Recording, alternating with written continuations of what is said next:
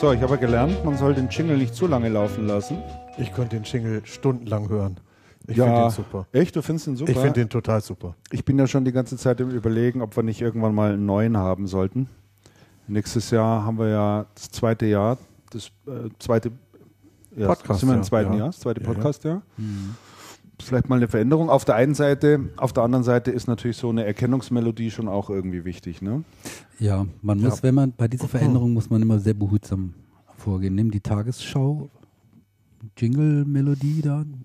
Also die ist ja immer noch erkennbar, Ja. die gleiche, aber trotzdem leicht verändert. Ja. Wir können über das Studio mal reden, ob wir auch eine neue Studioeinrichtung uns besorgen. auch so wie die ARD. Ja. Die haben Wir ja, können glaube ein ich, ein Sofa. Budget von 30 Millionen und das wird jetzt auch noch überschritten. Nur für die Tagesschau. Wahnsinn. Tagesschau Für die Nur Studioausrüstung. für die Studioausrüstung. Also Ja, vielleicht gibt es ja hier jemanden in, in, in München, der eine schöne Räumlichkeit für uns hätte, dass wir mal fix ein Studio einrichten können. Wir müssen das ja jedes Mal aufbauen, vier Etagen hoch. Ja.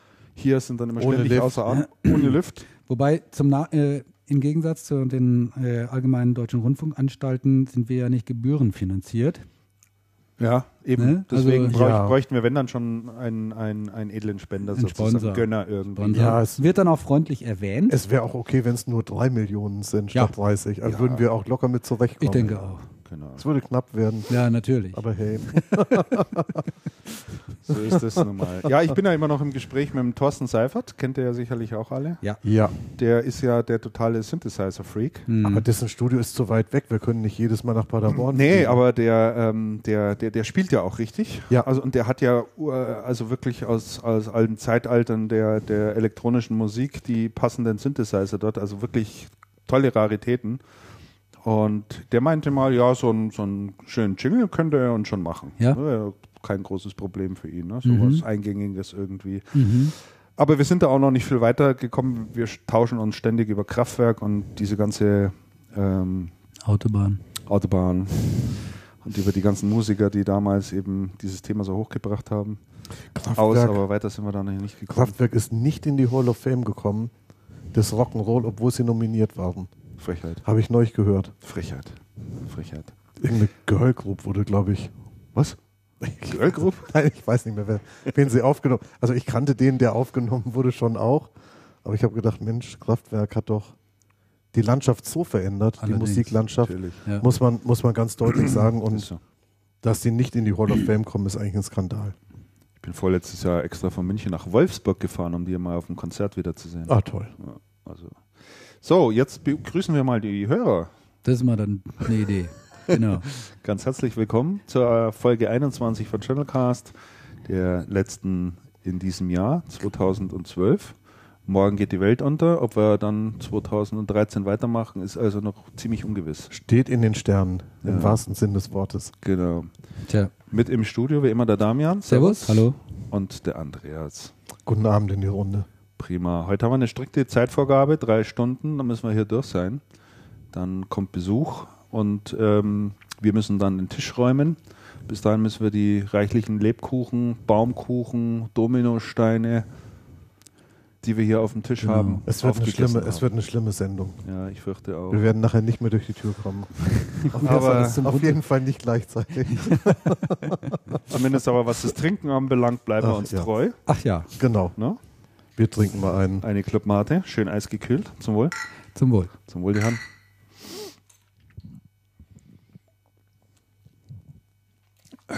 So, und wir haben ja mittlerweile einen bis dato einmalig mitwirkenden beim Channelcast, den Michael Schickram. Der ein oder andere erinnert sich noch, der war, glaube ich, Ausgabe oder Folge 17 oder 18, meine ich, so eine Drehung müsste gewesen sein, mal hier. Und dem hat es so viel Spaß gemacht, ähm, dass er uns jetzt regelmäßig auch mit äh, Themen versorgt. Er hat ja noch Zugang zum, zu unserem Google Doc, wo wir also unsere Themen immer aufschreiben. Und äh, der postet auch fleißig rein. Mal, sei mal an dieser Stelle ganz herzlich gedankt für diesen tollen Service. Ganz genau. Danke. Ist immer inspirierend. Ein und super Einsatz, ja. Ganz toller Einsatz und äh, diese Arbeit kann man also äh, nicht, äh, die muss man wirklich mal wertschätzen. Du, Andreas, kann ich mal neben dein Samsung mein Blackberry legen, so dass, ja, dass wir hier auch eine vernünftige Ich dachte, Verteilung. du hast Sony gekauft. das habe ich wieder zurückgegeben. Nein. Nein. Nein. Ja, Doch. das, Oh. Im Ernst? ey, das Sony-Gerät habe ich wieder Ich zurückgegeben. wusste, es wird irgendwann ein Blackberry. Und, ja, Ist das ein neuer Blackberry? Nein, das ist das abgelegte Modell meiner Gattin. Die hat Okay. sich ein neues geholt. Und äh, wir haben uns jetzt auch noch ein äh, BlackBerry Playbook. Nein. Ihr habt das gekauft. Ja, das kriegst du ja spottbillig derzeit. Donnerwetter. Ehemaliger unverbindlicher Verkaufspreis 450 Euro oder sowas. Und was kostet Kriegst du jetzt beim 45? Versender das ist nicht 170 über mit 100. 32 GB. Naja, komm, nicht über 100 Zahlen, das ist schlecht. Das ist ja unglaublich. Ja, dann kriegst du keins. Ja, Ne? Das ist Nein. ja unglaublich. Deswegen liegen die da auch alle. Ist das äh, jetzt Ja, sicher. ist das Upgrade fähig dann auf, auf System 10, das neue Da Betriebssystem? bin, ich, da, bin ich, da bin ich überfragt. Aber wir freuen uns alle schon auf die kommenden Modelle aus dem Hause RIM. Genauso wie auch auf die kommenden Modelle aus dem Hause Nokia. Wir sind da super gespannt und wir freuen uns. also zwei Stück haben sie schon mal verkauft, oder? Von Wir haben, natürlich auch, wir haben natürlich auch Apple, also im Haus, da spielt die Lisa gerne mit. Und die ist auch total zufrieden damit. Also mit dem, mit dem dem iPad. Ja. Das macht den Kindern schon Laune, das Ja, ja. stelle ich auch immer wieder fest. Nur für Business-Einsätze benutzen wir halt dann eben die richtigen Geräte. Habt ihr das? Habt ihr übrigens? Habt ihr übrigens das Video? Habt ihr das? Habt ihr das? Wir kommen zu den Picks. Habt ihr das in, an dieser Stelle? Ich muss es einbringen. Habt ihr das Microsoft Werbevideo aus Portugal gesehen? Szene beim Retailer ist eine Theke mit lauter Windows 8 Geräten. Ja. Und dann kommt also jemand und möchte, möchte eine Vorführung haben. Und dann sagt der Verkäufer, Moment, hole den Kollegen.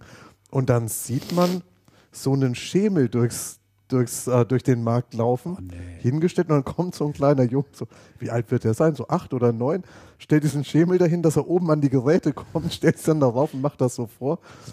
Gut, das, das ist ausländisch, man versteht nicht, was der erzählt, Aha. aber das ist irgendwie so. Und, und das ist wirklich, ist wirklich schön gemacht. Und dann kommen, und das geht dann halt so zusammengeschnitten, dann kommen andere und der, und der zeigt immer, und die stehen und fassen es nicht, dass der, dass der Lütsche Bengel das so toll handhaben Und das kann. ist eine Werbung für? Für Microsoft Windows 8. Ach, das ist interessant, weil ich habe heute nämlich noch mit So jemandem telefoniert. Das. Zufälligerweise war es der Michael Schickram. Und der hat nämlich mir erzählt, ich hoffe, ich darf das sagen, lieber Michael, er hat einen Sohn, der ist vier. Ja, der hat heute Geburtstag. Der hat heute Geburtstag Ja. und ähm, der kommt mit dem Windows 8 super zurecht. Und der Michael der sagt, also Mhm. auf jeden Fall für die Vierjährigen ist Microsoft da eine ganz, ganz tolle Geschichte gelungen. Ne? Also Ja, das, Ja, ey, dann ist das, alles das, im schon, das ist schon echt interessant. Mhm. Ich setze große Erwartungen. so, ich bin jetzt meine System. Botschaft für heute losgeworden. Genau, wir können, Jetzt können wir weitermachen. Voll, rumget voll rumgetrollt. Darf ich meins auch noch daneben legen? bitte ja. So, Was ist das denn? Das Spielzeug hier. Sowas hat ja keiner. Nee, es ist, ich mache ja, ist halt nicht für Business, ne? Also, Ja gut, Christian kann es sich nicht aussuchen. Er ist Angestellter. Ja, äh, kleiner. Angestellter in einem der, großen der muss Unternehmen. Nehmen, der muss nehmen. Kleine was- Angestellte im großen Unternehmen was halt die muss, IT so beschafft, ne? Ja, genau. muss leider iPhone wählen. Mensch, Mensch, Mensch, dass das nochmal so weit kommt, Ja, lustig. hätte Das ich ja ist nicht bitter. gedacht. Wir haben Post bekommen. Ah ja, In stimmt. Form von äh, drei Paketen, die gestern äh, noch aufgeschlagen sind. Und der Damian wird die mal auspacken. Das mache ich gerne mit dem größten Vergnügen. Lass mal sehen, was haben wir denn hier? Raschel. Da steht irgendwas drauf. Lieferschein. Ich glaube, das, was drin ist, ist unter der Blubberfolie. Ja, Die Absenderadresse ist jedenfalls Berlin, Elitim GmbH, Forkenbeckstraße 9 bis 13 und es handelt sich dabei um so ein Täschchen. Das super. Ist Super. ein Rexel Dokumententasche Mesh. Ja, Das hat sich doch bestimmt. Nee, das, das, das, das glaube ich auch. da habt ihr mich schon alle mal, alle mal ausgelacht, weil ich das auf dem Wunschzettel ich gestellt dachte, das habe. ist sowas, was man zum Fliegen nimmt, wenn man nur mit kleinem, äh, mit- nee, äh, wo man da seine Zahnbürste Ja, da müsste, reintut. glaube ich, ganz durchsichtig sein, aber das ist ja irgendwie so ein bisschen. Das ist nur so halbtransparent, so ein bisschen, Gitter. Äh, genau. Also ähm, jeder kennt wahrscheinlich das Problem und jeder hat wahrscheinlich äh, diverse Schubladen zu Hause, wo allerlei Kleinkram rumfliegt. Hm. Ne? Münzen, Radiergummi, keine Ahnung. Also äh, man hat halt immer einen Haufen Zeug. Und ich bin ja ein sehr ordentlicher Mensch. Und äh, ich habe mal von einer ganzen Weile einen Podcast gehört, äh, da haben die eine Stunde lang über Ordnungssysteme geredet. Man glaubt es ja gar nicht. Mein Gott, es gibt ja auch. ja immer irgendwie so Themen und auch totale Nerds halt. Und äh, die haben sich also wirklich, also war mindestens eine Stunde lang über Ordnungssysteme für Büros äh, unterhalten, was es da alles so für Möglichkeiten gibt. Und die sind eben bei dieser Firma hier hängen geblieben. Ähm, äh, die eben diese äh, so besondere Taschen macht, die alle so ineinander passen, die man schön zumachen kann, wo man aber dennoch sieht, weil sie eben durchsichtig sind, was drin ist. Man muss also nicht immer extra aufmachen. Und die haben so, ja, jede Menge von diesen tollen Systemen. Da freue ich mich. Gut. Vielen Dank nach Berlin. Ja, Wahnsinn. Gut, damit kommen wir zum zweiten Paket. Das ist hier noch richtig vom Weihnachtsmann. Damit hat schon roten Kopf Wir hier. brauchen dringend eine Videoergänzung, zumindest, zumindest Das minutenweise. ist noch irgendwie spezial gesichert. Achso, ich hätte wahrscheinlich auch eine Schere hier. Nee, warte mal, das, das mache ich doch mit, mit Muskelkraft. Hey, das sind Batterien, oder was ist das? Das sieht aus wie Tintenpatrone. Nein, das sind Batterien. Nein, das sind keine. Akkus. Das sind, das, Akkus. sind, das sind acht Sanyo Eneloop wahrscheinlich, Eneloop Yes. Das ist auch für Christian, na klar. in speziellem Weiß, passend zu Christians Hemd. More Power Plus, Transportschutzboxen. Hey, die Da muss sehen- ich was dazu sagen die sehen zu gut diesen aus. Akkus. Ähm, also erstens, wer Kinder zu Hause hat, weiß es, man kann nie genügend Akkus im Haus haben oder Batterien, weil diese ganzen Spielzeuge ja ständig mit diesem Zeug funktionieren und man dann immer nie das Warte passende äh, parat hat. Ja, von wem ist das? Von Michael.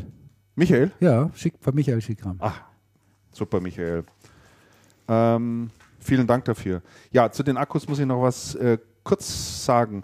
Akkus neigen dazu, wenn sie geladen sind und man sie dann äh, zwei, drei Monate in der Schublade hat und sie dann reintut ins Gerät, dass sie dann leer sind.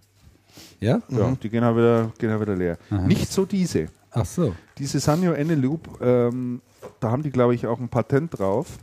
Die halten die Ladekapazität bis zu zwei Jahren. Boah. Also die kannst du laden, kannst du, kannst du wegladen, äh, wegladen, weglegen und dann irgendwann rausziehen, reinlegen und die funktionieren. Also es ist ganz minimal, was die an, an, an Kapazität sozusagen abgeben. Und äh, wenn man sich also Akkus kauft und äh, die sind ja doch immer nicht ganz günstig, dann sollte man sich gute Qualität kaufen und da sei die äh, von Sanyo die Eneloop Tatsächlich? empfohlen. Ja. Ja? Das sind Okay. wirklich ganz hervorragende Akkus. Also die halten auch, kannst jetzt nicht mal laden. Ganz toll. Super. Auf was für Dinge du Schau, die kommst? passen sogar in das Täschchen rein hier, siehst du? Ne? Also es ist, Das da hast hat du bestimmt jemand, genau aufeinander Ja, da abgestimmt. kannst du jetzt hier schon die Akkus da schön reinmachen, ne? Und dann hat man Ja, da nicht schlecht. mal ein bisschen Ordnung drin. Und ne? beides zusammen passt eigentlich sehr schön zu deinem Oberhemd, finde ich. Ja, Ja. also. Ne? Schauen wir mal, was als drittes kommt. Wieso hast du eigentlich so ein weißes Hemd an heute? Hattest du irgendwie Weihnachtsfeier im Verlag? ist Zufall. Ja? Ja, war noch War gerade noch gebügelt, ne? Also was ich ja wirklich schön fand, waren die Bilder von der Weihnachtsfeier auf Facebook. Während Damian das nächste Paket auspackt. Ich habe schon ein bisschen vorgearbeitet. Ja, Was ja. von der IDG Weihnachtsfeier? ja, ja, ja, ja. ja. Warum habt ihr euch da alle so verkleidet? sensationell. Ach, das war doch toll. Das fand Die ich ganz, haben- ganz, Ja, ganz aber toll. warum? Fand ich großartig. Ja, und zwar. Ach, ähm, was lustige Bilder. Und zwar die Kollegin, die hier bei uns die Events betreut, äh, die Bianca Kasper, ähm, die arbeitet mit, regelmäßig mit einem Fotografen äh, zusammen, der ist ähm, ziemlich engagiert, da lässt sich immer wieder was Neues einfallen. Und der hat eine sogenannte, er nennt es Fotobox äh, konstruiert, äh, die nichts anderes macht. Da ist eine Kamera drauf, dann geht ein langes Kabel äh, äh, vor zu einer zu irgendeinem Hintergrund, einem beliebigen, und dann hast du unten einen Fußschalter und du kannst dich Der also selber davor stellen und kannst mit dem Fuß so, un unbemerkt sozusagen auslösen. Und dann hat der einen äh, Thermosublimationsdrucker.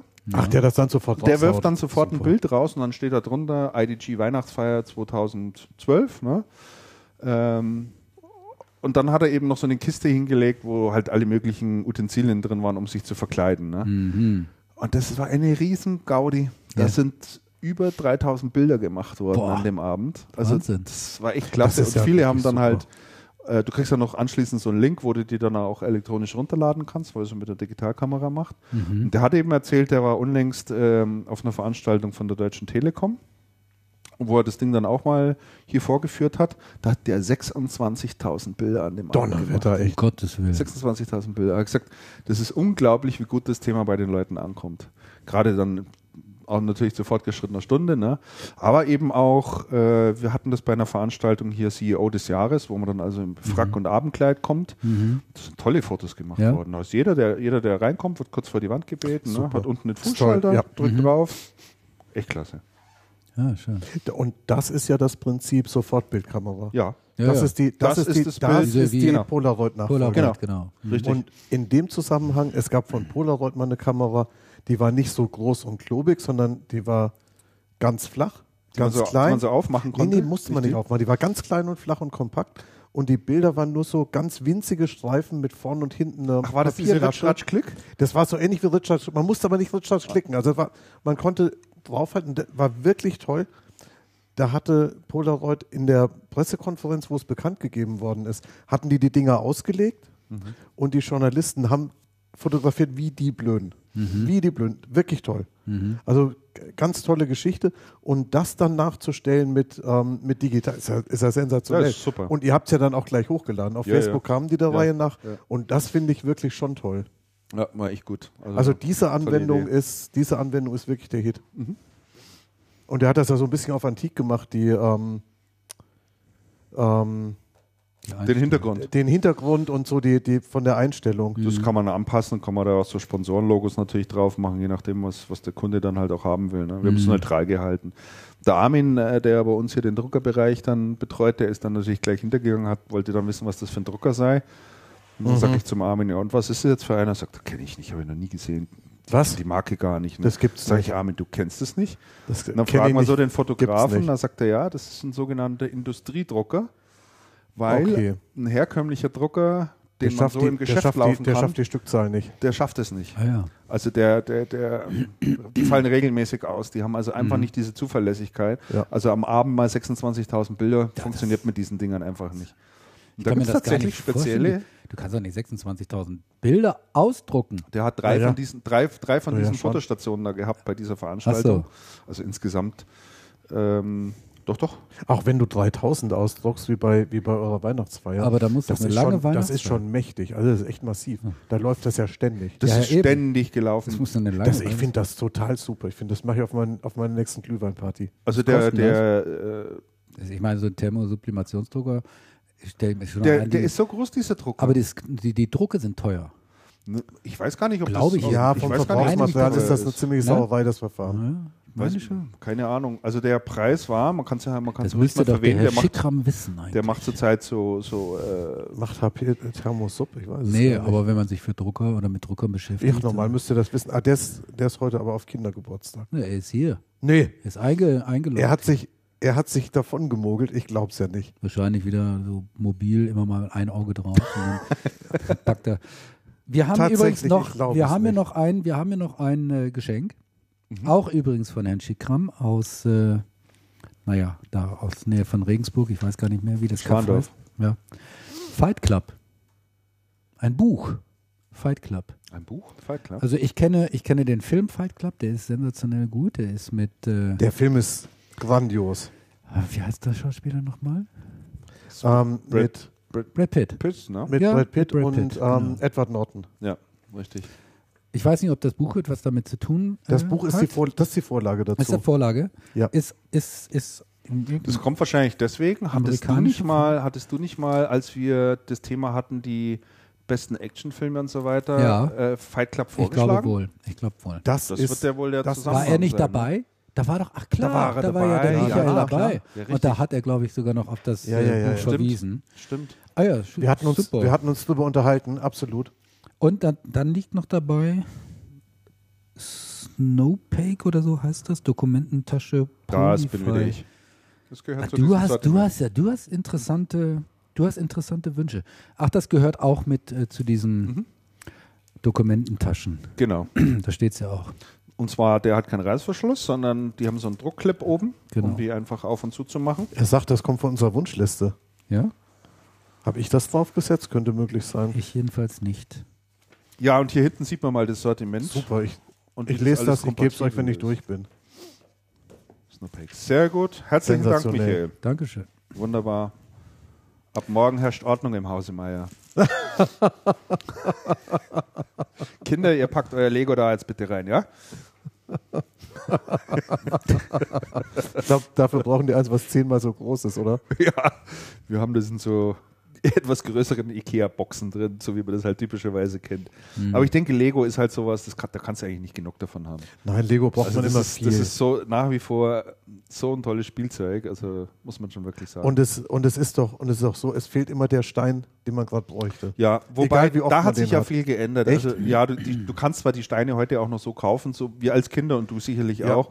Wir hatten ja nur, wir hatten ja damals eben nur die, ja damals die Vierer, die Zweier und die nur, nur Steine. in nur unterschiedlichen Steine. Größen. Und dann mussten wir ja selber irgendwie, haben wir halt dann so Sachen da erfunden, Ja, ne, mit stimmt. Fantasie. Stimmt. Und heute hast du ja die Themen eigentlich schon alle vorgegeben. Ja. Also du ja, du brauchst ja da so schon was Themenwelten zusammen. Wobei sie auch da äh, gibt so eine Lego-Serie, die heißen Lego Creator. Mhm. Da hast du dann äh, eine Packung und da kannst du aber drei oder vier verschiedene Sachen draus machen. Das ist dann Das ist auch auch relativ okay. Ich spannend. glaube, da gibt es jetzt gerade irgendwie so eine Diskussion, äh, die wollen, glaube ich, Krieg der Sterne oder sowas rausbringen. So eine, Die machen das. Machen die die machen schon? Krieg der Sterne. Gibt schon. Die Gibt schon? Popularität von Krieg der Sterne Star Wars, ist Lego ist. deutlich getrieben von Lego. Tatsächlich. Ja, Also ja. oder das schaukelt sich so gegenseitig hoch. Ja, ja. Mhm. Gibt Ganz, schon. ganz deutlich. Also Ach so. Lego ist da ganz vorn dran. Ja, Mhm. Das gibt schon eine Absolut. ganze Weile. Ach so. Und da gibt es sogar den, den, den Todesstern in, glaube ich, dieser Dimension. Der kostet irgendwie 1200 Euro oder sowas. Was? Ja, so ein Ja, der Riesending. Todesstern Dann soll, gibt es auch den, den, äh, der Todesstern soll den aber Falken gibt es dann noch. der Todesstern soll aber Fahrt sein, erzählte mir ein, Freund, der den Sternzerstörer Ja, den- oder den Sternkreuzer. der gibt es auch irgendwie für 1200 Euro. Ne? Riesengroß. Ich glaube, der ist 1,20 Ja. oder was lang. Also das ist echt der Hammer. Ja, aber das kannst du nur zusammenbauen und irgendwo hinstellen. Kannst du nicht, also spielen kannst du da der- natürlich der- nicht damit. Nee, das fliegt ja auch nicht von selber. Aber ein Tipp noch an alle Eltern, äh, die noch äh, auf der Suche nach gutem Spielzeug sind, mit dem sich Kinder lange und ausgiebig beschäftigen. Der eine oder andere kennt vielleicht die Firma Schleich. Ja. Kennt die jemand von euch? Natürlich. Schleich macht, äh, ist eigentlich bekannt dafür. Gleich die habe ich machen Schlümpfe gemacht. auch mitunter, genau. Die machen im Prinzip ähm, Figuren, Plastik. die aus Plastik sind. Das ist aber ein sehr edles Plastik. Und bekannt geworden sind sie eigentlich durch ihre ganzen Bauernhof-Tiere, Kühe, Schafe, was weiß Stimmt, ich, die haben was diese gab Boxen mit den mit sehr den Tieren, naturgetreu, immer sehr liebevoll ja, ja. gemacht, ganz toll. Und die Firma Schleich hat äh, sich natürlich auch ein Stück weiterentwickelt und äh, versucht da dem Zeitgeist auch ein Stück weit zu folgen. Und bei den Kids sind ja derzeit alles so rund um die Themen Ritter, Elfen, Zauberer, das ist ja ganz Herr groß angesagt, ja. Aha. Und äh, Oh. die Firma Schleich hat da jetzt Schlimme so Geschichte. ein Programm aufgelegt ähm, zum Thema Elfen und Fantasiewelten. Und das sind ganz, ganz hervorragende Figuren. Also, Ja. also die Kinder spielen tagelang mit diesem Zeug. Äh, da bin ich echt immer wieder erstaunt. Kann ich echt empfehlen. Leider derzeit überall ausverkauft. Äh, ab Januar soll es wieder ähm, Nachschub geben. Mhm. Sodale. Ähm, ja, dann, wie gesagt, den edlen Spender nochmal ganz herzlichen Dank für die Geschenke, Jetzt sind wir schon die wir fast mit nach durch. Hause geben. Jetzt haben wir die Geschenke Ja, wir- ausgepackt, wir haben die Picks besprochen. Wir müssen allmählich zum Schluss kommen. Wir sind Ja. eigentlich Ich habe aber auch noch ein schönes Geschenk Weihnachten für die. steht vor der Tür und wenn ich noch einen von diesen Dominosteinen esse, dann Ach, ich wollte Platz. werde ich. Oh, Aber ich habe Christian, nimm sie. Stell sie, da, stell sie ich mal hier kann da sowas so hin. gut essen. Christian ja. kann es sich leisten. Ich kann das mich halt. Ja. Ja, das ist okay. Ich habe schon die andere Hälfte davon. Wir haben aber später auch noch ein Geschenk für die Leser. Äh, Tatsächlich. für die Leser sage ich jetzt, für die Für die Hörer. Ähm, Die mit den Hörgeräten. an den Hörgeräten. Nicht mit den Hörgeräten. Ne? So, wollen wir mal losstarten? Ja. Also gehen wir da mal im, im gestreckten Schweinsgalopp durch ähm, die Personalien vielleicht durch, die sich so in letzter Zeit noch ergeben haben. Der Schwirz ist wieder aufgetaucht bei Contron, das hat sicherlich jeder mitbekommen. Ja. Ähm, was man da vielleicht in dem Zusammenhang noch erwähnen könnte, ist, dass die Position von dem Schwirz wohl allem, was man hört, nicht nachbesetzt wird, ähm, sondern sein Chef, der ja auch auf dem Forum gesprochen hat, irgendein Australier, Name fällt mir jetzt allerdings nicht ein, wird das wohl miterledigen. Und man hört so zwischen den Zeilen, dass wohl die Vorstellungen von Schwirz, was die Ausrichtung von Fujitsu und Produkte und ähnliches anbelangt, nicht, sich nicht immer deckungsgleich waren mit dem, was die Japaner sich vorgestellt haben. Also das habe ich auch gehört. Ich habe ähm, gehört, er wäre erheblich oft in Japan gewesen. Und ob dieser, ob dieser Reisen generell und ob seine Gespräche dort permanent schlechter Laune. Mhm. Also die, es scheint tatsächlich, es ne? scheint tatsächlich so zu sein, was ich mir nicht vorstellen konnte, dass, ähm, dass er wirklich genervt war und ihn geschmissen hat. Mhm. Ich habe es mir echt nicht vorstellen können. Aber Mai, War schon überraschend für viele, ja. ja. Ähm, dann Semantic. Ja, der, das ist ja auch der Der Hit. Andreas Zeitler, der da auch viele, viele lange Jahre war. Vorher, wo war der nochmal wo? War der Lotus oder Der- was war denn das? Lotus hatte Zeitler war, War der nicht Novell? Novell, ja, oder? Novell? Richtig, ja. Genau. der war ganz früher bei Central Point, was dann von Semantic gekauft wurde. Aber Der der, war war, ja schon anschließend lange bei jetzt Novell. bei, bei Semantic. Und der war danach, der war, bevor er bei Semantic war, ich krieg's nicht mehr auf die Reihe. Der hat jedenfalls das Und Unternehmen ganz früher bei verlassen, C2000. ist aber nicht mehr aufgeschlagen bisher, ne? Oder hat jemand von Nee, noch nicht wieder aufgetaucht. Ja, nicht. Und ich habe allerdings auch gar, überhaupt keinen Hintergrund gehört. Nee, ich auch nicht. Also zu dieser Personalie, und das ist eine sehr ungewöhnliche Personalie, finde ich. Wieso ungewöhnlich? Ähm, weil er sehr lang dabei war und eigentlich recht unumstritten. Mhm. Ja. Und damals ja auch geholt worden ist, ich glaube vom Giesbrecht, vom Dieter Giesbrecht noch. Mhm. Also ich fand das, ich fand das sehr, sehr, sehr überraschend. Mhm. Und er, und er hat anscheinend auch nicht unbedingt einen schlechten Job bei Semantic gemacht. Also die waren nicht schlecht unterwegs. Gut. Was man vorher nicht sagen konnte. So, dann haben wir zwei leider etwas traurige Nachrichten. Das heißt etwas so eine traurige Nachrichten, zwei Sterbefälle hier in der Branche. Zum einen äh, der Anton Katrein ist gestorben. Ähm, den kennt man Der vom Namen her. Katrein-Unternehmen äh, kennt man natürlich. Und äh, zum zweiten der Dieter Bier, Biermann bei Wortmann ist auch verstorben. Dann haben wir den Matthias Schmidt, der ist zu Zenit gegangen. Das habe ich ehrlich gesagt aber nicht weiter verfolgt. Jemand von euch wahrscheinlich auch nicht, oder? Nee, nicht wirklich. Äh, was haben wir noch? Zeithammer hat Tech Data verlassen. Dann der Lutz Hartke, da haben wir das letzte Mal schon drüber gesprochen, dass er NEC verlassen hat. Der ist jetzt wieder aufgetaucht. Der ist nämlich bei Sharp gelandet. Dann hat der Schicko hier noch äh, John McAfee eingetragen, aber ich glaube, den lassen wir mal aus, oder? Ja, das Das Ist mir was so. für die bunte, bunte Seite. Also Actebis hat sich noch einiges getan. Der Felix Böwing leitet jetzt das, die Business Unit Storage und der Christoph Spahn die Business Unit Samsung. Beide also Actebis in Soest. Nein, doch Samsung ja. Notebooks und Displays, Mhm. genau. Dann Apple hat einen neuen Channel-Chef bekommen. Und der kommt woher? Von RIM. Vom Comeback der Woche. Genau. CA hat einen neuen Chef. Gut, gibt es auch nichts weiter zu. Aber zum nächsten würde ich gerne noch kurz was sagen. Ähm, äh, Google hat einen CTO angestellt. Äh, und zwar ist es niemand anderer als der Ray Kurzweil. Oder Ray Kurzweil, ich weiß gar nicht, wie man den richtig äh, ausspricht. Äh, Kurzweil wird er jedenfalls geschrieben. Hat, kannte den jemand von euch vorher schon? Den Namen, Den Namen äh, schon. habe ich in anderem Zusammenhang. Kommt der nicht von Apple oder? Wo kommt Nee. der her? Nee, ich glaube, ich weiß gar nicht, ob der jemals schon irgendwo festangestellt war. Achso.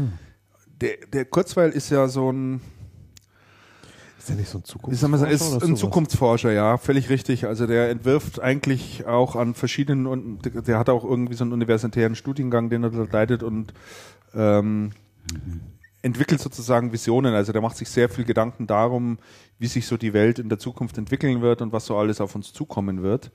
Und äh, da habe ich mir nur gedacht, naja, also wenn Google jetzt schon so einen braucht, der hier auch Visionen hat, ähm, und der, der hat Dann ja, dann, dann ich führe es jetzt mal nicht weiter aus.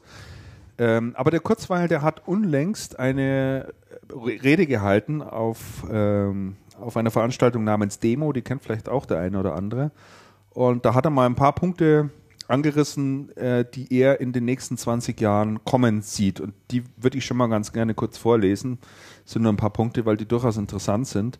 Also er sagt, auf alle Fälle werden unsere, unsere Gehirne mit der Cloud verbunden und das wird uns erlauben, auch neue Dinge zu lernen, also die man aus der Cloud sozusagen mehr oder minder direkt ins Hirn sich streamt. Das ist schon, äh, äh, also der hat da schon, schon echt ganz, ganz krasse Sachen drin. Äh, dann wird er sagen, wird es auch möglich sein, dass man bestimmte Teile des Gedächtnisses auslöschen werden kann, also ganz selektiv äh, machen kann. Was das jetzt für einen Zweck hat, weiß ich nicht. Es kann natürlich wieder zum Guten und zum Bösen wahrscheinlich eingesetzt werden. Einerseits kann man vielleicht traumatisierte Leute, die Schlimmes erlebt haben, ihr Leiden ein Stück weit lindern, sodass sie nicht in Depressionen verfallen. Auf der anderen Seite kann man natürlich den Geheimagenten auch ausknipsen. Ja, also geht wahrscheinlich in beide Richtungen. Dann wird er sagen, in 20 Jahren werden wir uns äh, die ganze Zeit ständig in einem Raum bewegen, der von Augmented Reality durchsetzt ist. Das kann ich mir durchaus vorstellen. Da gibt es ja heute schon sehr spannende Ansätze.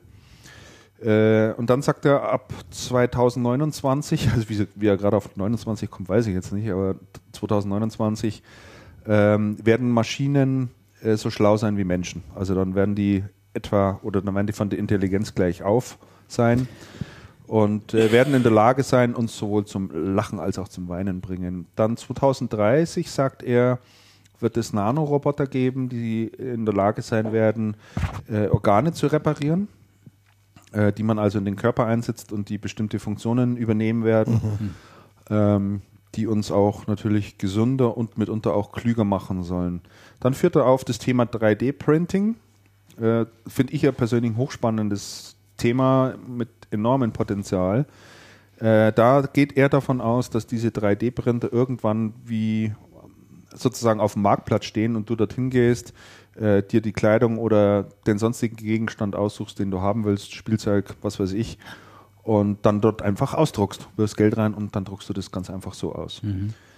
Ich weiß nicht, habe ich euch mal von dem Video erzählt von der Universität, die da im Bereich äh, 3D-Printing relativ viel macht, die mal demonstriert haben, wie man mit einem 3D-Drucker ein Haus baut, ein Haus druckt. Nee. Da habe ich ja echt gedacht, ich sehe nicht richtig.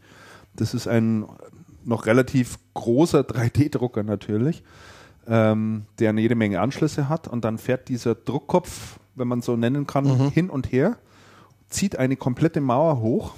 Das dauert so ungefähr zehn Minuten. Ist aus, äh, aus, aus, aus, aus festem Material, ist irgendwie so mit Wasser angereichert natürlich, damit es, äh, damit es gespritzt werden kann.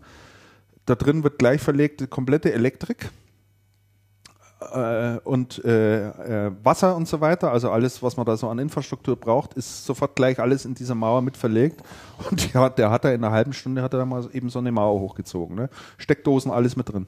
Funktioniert. Also da wird bereits dran geforscht an diesen Dingen. Und das finde ich schon erstaunlich. Ich habe jetzt Ja, gerade das eine Schlagzeile gelesen und äh, da ging es halt um, das, um ein ähnliches Thema, also auch 3D-Drucker. Ähm, kannst du mit ähm, irgendwie Schusswaffen. ja, Ja, die Geschichte ist ja, ist ja auch rumgegangen, ja. Genau. Funktionsfähige Schusswaffen. so, dann sagt Funktionieren er, nicht oft, aber funktionieren. Zumindest einmal.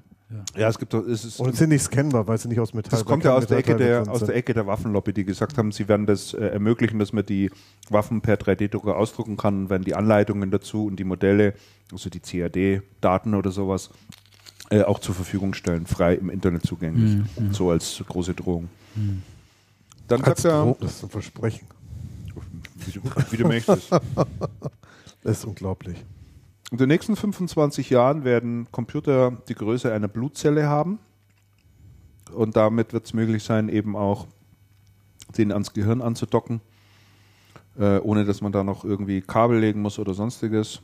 Und er glaubt, dass äh, spätestens ab dem Jahr 2045 die Gesellschaft einen neuen Status erreicht hat. Er spricht dann von der sogenannten Technological Singularity. Ein ganz interessanter Begriff, der mich dann auch äh, mal ein bisschen weiter interessiert hat. Und da habe ich noch einen Link rausgesucht. Hier ist es.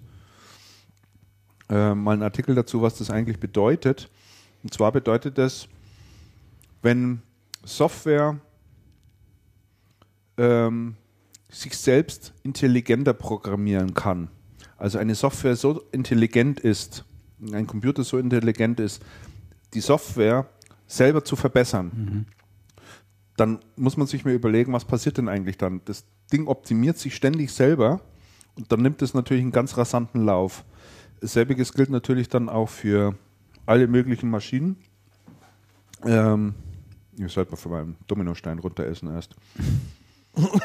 Keine schlechte Idee haben wir. Also, äh, der, der beschreibt, also diese technologische Singularität, die beschreibt jedenfalls solche Szenarien, was passiert, wenn Menschen, äh, wenn Maschinen so intelligent sind, dass die sich selber ständig verbessern können. Also alleine dieser Gedanke ist ja mal interessant weiterzuentwickeln. Gibt es dann da Schutzmechanismen? Wenn ja, welche? Erlegt sich die der Mensch auf? Wer kontrolliert das? Und, und, und. So, und äh, zu diesem Zeitalter und zu dieser neuen Gesellschaftsform Äh, Gibt es viele kluge Leute, die da etliches drüber geschrieben haben. Ich werde da in die Shownotes auch mal ein paar Links dazu reinsetzen. Kann man sich mal durchlesen. Äh, ist teilweise ein relativ düsteres Szenario. Klar, kann man da natürlich entwerfen. Ähm, ist ja auch immer wieder Gegenstand von vielen Science-Fiction-Romanen. Ähm, also ganz interessant.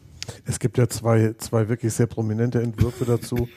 Der eine, und damit leite ich gleich zu den Filmen über, mein Gott. Ähm, der eine ist ähm, wie in Terminator Ja. und der andere wie in Matrix, wo die Maschinen dann feststellen, wir werden immer perfekter. Ja. Nur der Mensch hinkt hinterher. Wir sollten ihn eliminieren, dann wird die Welt eine bessere. Ja.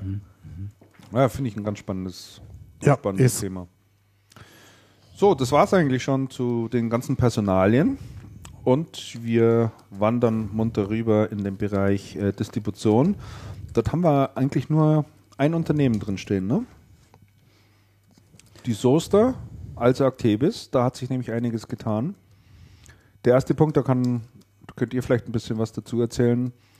Andreas insbesondere, äh, die Also Actebis hat nochmal zugekauft. Die haben zugekauft und zwar in Holland ein An- Unternehmen, was Atomblock heißt.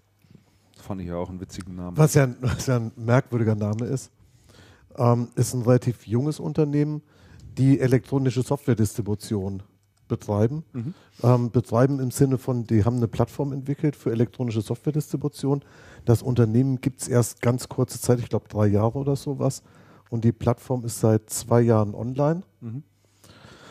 Ähm, elektronische Softwaredistribution im Sinne von ähm, man, man braucht gut, man braucht keine Medien mehr, also im Sinne von ähm, App-Shop und, und diesen Geschichten, also das ist das Vorbild. Das Interessante bei Atomblock ist, die haben auf ihrer Plattform ähm, drei prominente Spieleanbieter. Mal schauen, ob ich sie herkriege. Electronic ja, Arts, ich, ja. Ubisoft und Activision. Mhm. Und haben in Holland auch ähm, die größten drei Spiele-Retailer auf der Plattform. Die, oh Gott, die BHS Group, Bart Smith Mhm. und Son, Sonoma, Sanoma, irgendwie Okay, so ja. ähnlich. Ähm, zwei kannte ich vom Namen her, die dritten kannte ich noch gar nicht. Habe hab ich mir mal angeschaut. Das ist ein sehr interessanter Zukauf. Ich denke, man hat hier weniger ein Unternehmen zugekauft als eine Technologie. Mhm. Ähm, interessant ist, sie haben die Aktienmehrheit gekauft ähm, und bringen das Atomblock in ein Joint Venture ein. Es gibt zu Atomblock auch eine holländische Muttercompany, die Mikro Mikromedia. Heißt. Mikromedia heißt. Ähm, halte ich für einen halte ich für einen recht ähm, interessanten, interessanten Schritt. Ähm, in der Distribution sind sie mit der Plattform ziemlich weit vorn dran. Es ist tatsächlich so, dass ähm, TechData eine Plattform hat seit einiger Zeit. Auf der läuft auch was, aber anscheinend nicht so richtig viel. Ähm, Ingram baut in den USA an der Plattform, aber das dauert wohl noch eine ganze Zeit, bis das nach Deutschland kommt. Äh, ich hatte mit mehreren Softwareherstellern über die, über die ganze Geschichte gesprochen und die waren sehr begeistert. Also sie haben gesagt, ESD ist für uns ein richtig interessantes Thema. Es ist gut, dass die Distribution das endlich in größerem Stil aufgreift. Die hatten gesagt, naja, die Lösung von, das hatte einer, einer gesagt, der hatte gesagt, naja, die Lösung von TechData ist eher so eine SMB-Lösung und das ähm, von der Also Actebis, was man da aufsetzt, ist doch schon, Breite, ne? ist schon deutlich größer. Ähm, und man gedenkt sie auch zu nutzen. Ich bin gespannt, wann die ersten, wann die ersten Hersteller da an Bord kommen. Man will mit der Implementierung sehr schnell sein. Also die wollen, dass das irgendwann Anfang nächsten Jahres, also wirklich Ja, sehr also schnell. Micro, Microsoft, sehr schnell Adobe startet. und, und Symantec sind ja schon genannt worden als. Ja, als ah, das habe ich noch gar nicht doch, gesehen. Doch, ist, die sind schon genannt worden als künftige Partner. Interessant an der, an der Plattform, und ich sehe das im Übrigen genauso, es ist ein Te Ja. Zukauf von Technologie. Ähm, das Interessante an der Plattform ist ja, dass die ganze Abwicklung, Die, die ganze, genau. ganze Zahlung und so weiter, das, äh, die das auch beherrscht. Ja. Oftmals sind es viele Einzellösungen, die man Richtig. dann irgendwie zusammenbringen muss.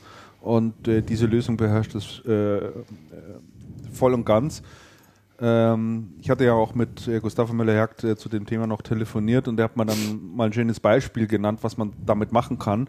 Er sagte, du kannst heute als Händler, als Retailer beispielsweise in deinem Laden, stellst du dir einfach nur noch leere Softwareboxen rein, also die Kartons sozusagen. Da ist eigentlich nichts anderes dann drin als m, Zugangscode, den du dann im Netz eingibst und dir dann anschließend die Software runterlädst. Das ist insofern nicht neu. Neu ist aber, oder das Interessante dabei ist, dass Ach, dass diese, diese POSA, dass diese POSA, genau. POS ähm, Ja. Activation. Ja, POS Activation, genau. Es wird also dann am Point of Sales durch den Händler erst aktiviert, wenn der Kunde bezahlt hat. Und der Händler kann natürlich ohne Kapitalbindung sich Software ins Regal stellen. Und Das ist, Ja. das ist ja das Eigentliche, was, was Händler ja oft interessiert. Wie kann ich mir ohne große Kapitalbindung Software da reinstellen? Und ganz interessant ist das ja auch für Hersteller, weil der Effekt greift ja durch. Also wenn du mal muss es- anschaust, genau. wie lang, was weiß ich, bei großen Retailern, Mediamarkt etc. pp. die Zahlungsziele sind, Ja. Muss der sagen, hey, das ist ja eine tolle Chance für einen Softwarehersteller, ohne Kapital, ohne Kapitalbindung tatsächlich einen Mediamarkt komplett mit Ware zu bestücken. ja. Ich denke, also wo ihr euch hier unterhaltet, ich habe immer nur ein Wort vor Augen, das heißt Cloud. Das ist Cloud. Das ist Cloud. Das ist Cloud. ein Cloud-Service. mit Das ist, das ist tatsächlich Cloud-Technologie. Ja. Ja. Also Kann man so definitiv ist das so.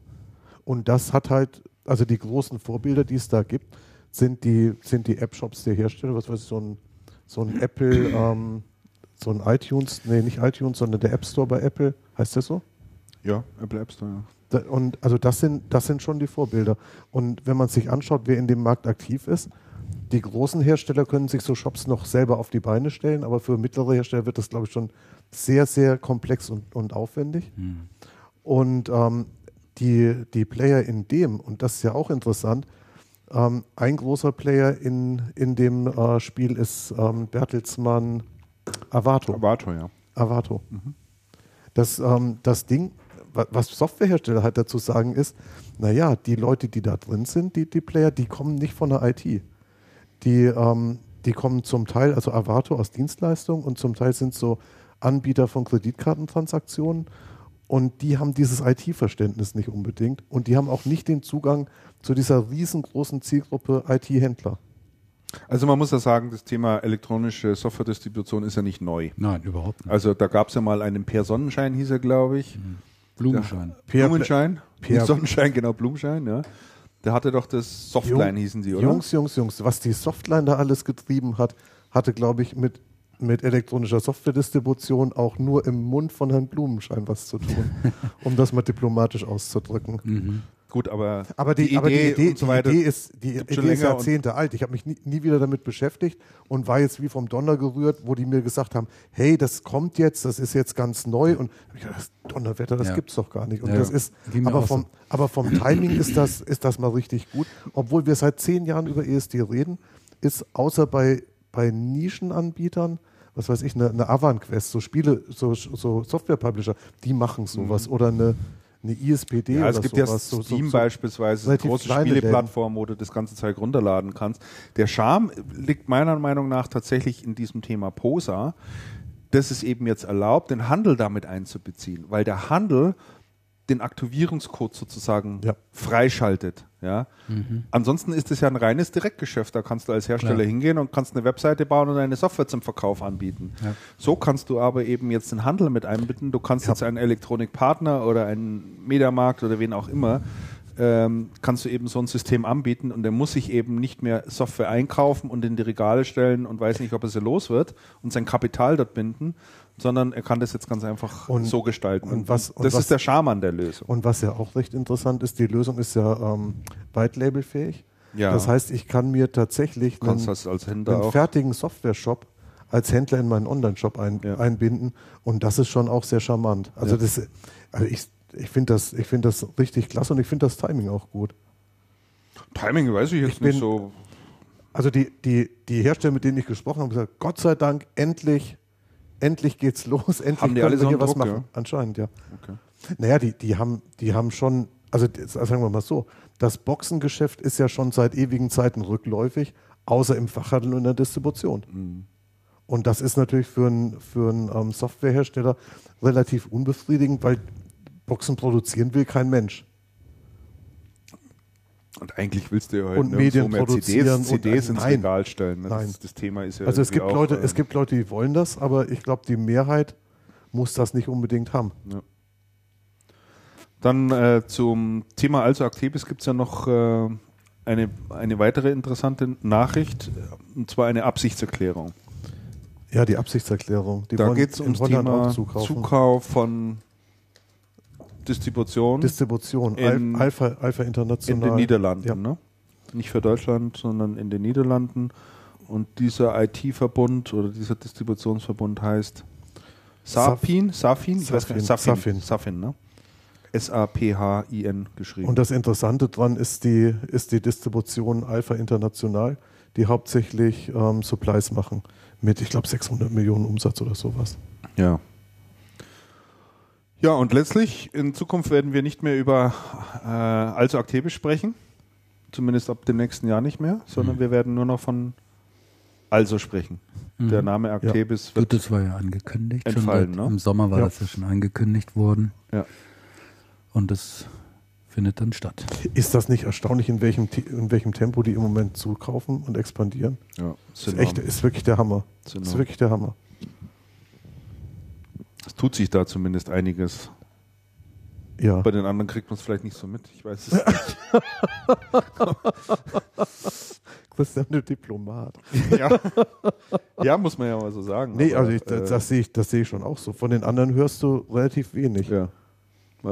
Von der Ingram hörst du eigentlich überhaupt Von nichts der Ingram mehr. Ne? hat man, Schon lange nichts mehr hört irgendwie man gehört. gar Ne? nichts. Nein, das ist richtig. Hm. Die strukturieren nicht um, Nee. machen nicht irgendwie, keine Ahnung, neue Fokusthemen, Schwerpunkte, Wobei, sonst irgendwas. wobei ich traf neulich Markus Ade und der war gut drauf, war mit dem Jahr relativ zufrieden. Meinte, sie hätten ja die letzten drei Jahre immer so Rekordjahre hingelegt. Dieses Jahr wäre auch ein gutes Jahr gewesen. Man muss ja nicht immer alles toppen, aber er war, war wirklich guter Dinge. Mhm. Und das in einem, in einem Jahr, wo sie ja, wo sie ja doch einiges Geschäft verloren haben. Das Apple-Geschäft an, an die allzu Actebis und also das, das schon, da hatten sie schon einiges zu kompensieren und zu knapsen, denke ich. Mhm. Ja, das war's schon aus dem Bereich Distribution. Ne? Mhm. Dann gehen wir rüber zu E-Commerce und Retail. Da haben wir uns aufgeschrieben, ach, das hat der Schicker eingetragen, Neues von Kellerhals, aber ich glaube, das Thema ist auch schon relativ breit getreten worden. Da geht es ja um die Expansion Mediamarkt in China, ne? Ja. wo Kellerhals gesagt hat, macht mal, aber ohne mich. Ja. Ähm, Kellerhals, äh, sein Vorschlag war wohl eher, da irgendwas zu kaufen, was es schon gibt. Ne? Er sagt, das dauert ansonsten alles viel zu lange ne? und kostet auch zu viel Geld. Mhm. Ja, alle gehen nach China, nur Herr Kennerhals nicht. Ja, noch ein paar interessante Neuigkeiten zu Amazon, wie ich finde. Und zwar, Jeff Bezos hat unlängst eine Rede gehalten. Wenn man da aufmerksam zugehört hat, hat er schon auch sehr interessante Dinge gesagt. Unter anderem auch, dass er äh, sehr, sehr gerne Amazon Retail Shops aufmachen würde. Ähm, er bisher aber noch nicht das Konzept gefunden hat, das er dort eigentlich umsetzen möchte und dass er ihm so, dass er sich das so vorstellt.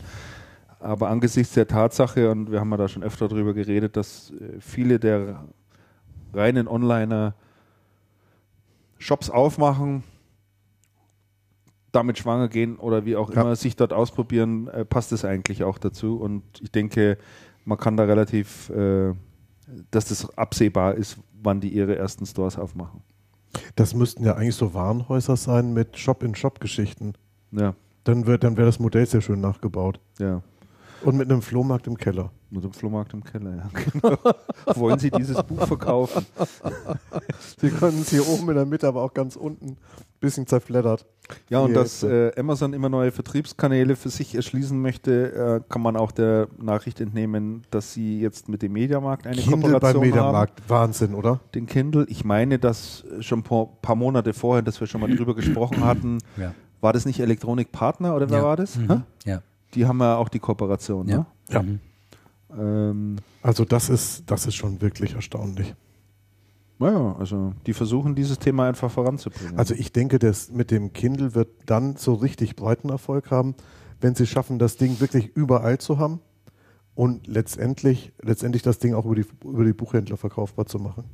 Ja, ich denke, äh, dass man den Kindle, ich meine, wenn du dir alleine mal den Preis anschaust, der ist ja wirklich äh, relativ, relativ niedrig, 129 Euro oder was der kostet, über dieses ganz neue Modell, das es bei uns in Europa leider noch, noch nicht gibt, den äh, Paperwhite.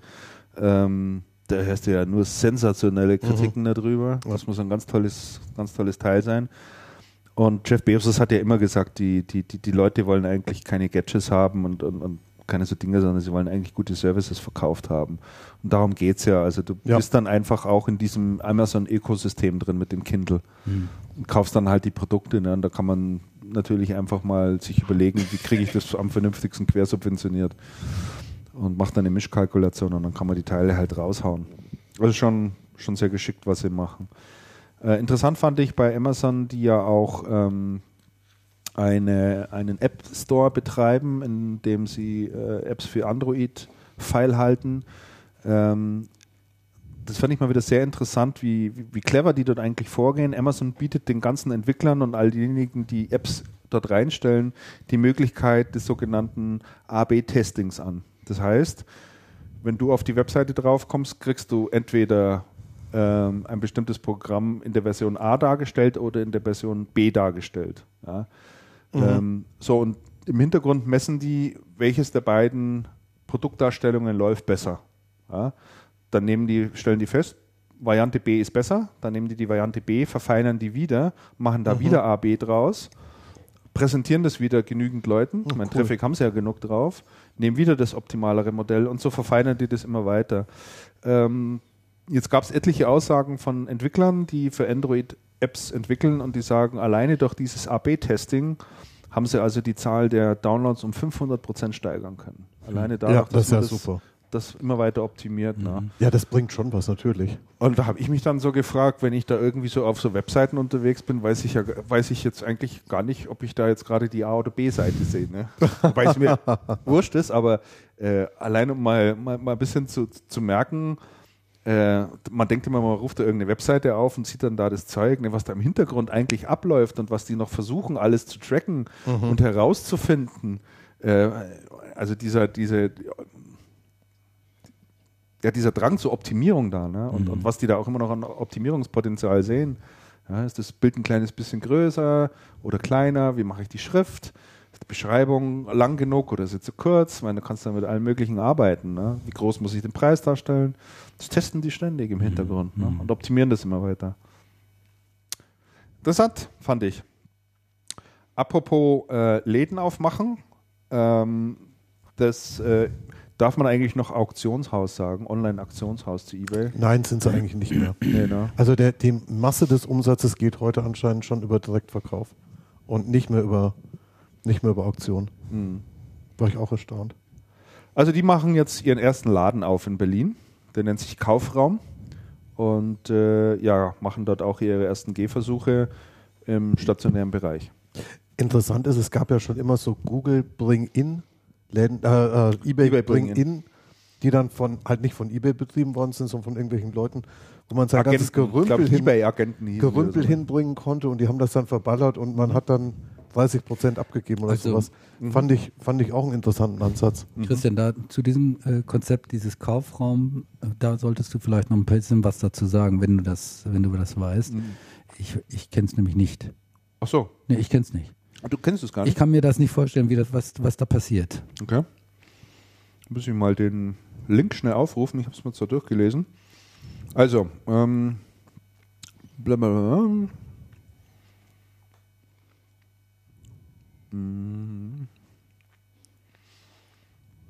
Gleichzeitig werden Pop-up-Stores, wie man die ja auch durchaus nennt, ähm, auch immer häufiger von etablierten Marken genutzt, um Produkteinführung oder saisonale Angebote öffentlichkeitswirksam zu inszenieren. Beide Motive gelten auch für eBay Kaufraum, den die E-Commerce-Plattform nun zusammen mit ihrer Payment-Tochter PayPal in Berlin eröffnet. Doch geht es dem Unternehmen noch um mehr.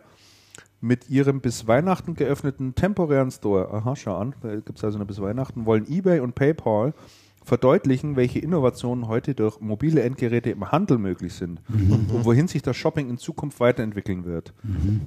Und in eBay Weihnachtsboutique wird eine Reihe ausgewählter Artikel von eBay-Händlern ausgestellt. Diese gibt es im Store allerdings nicht direkt zu kaufen.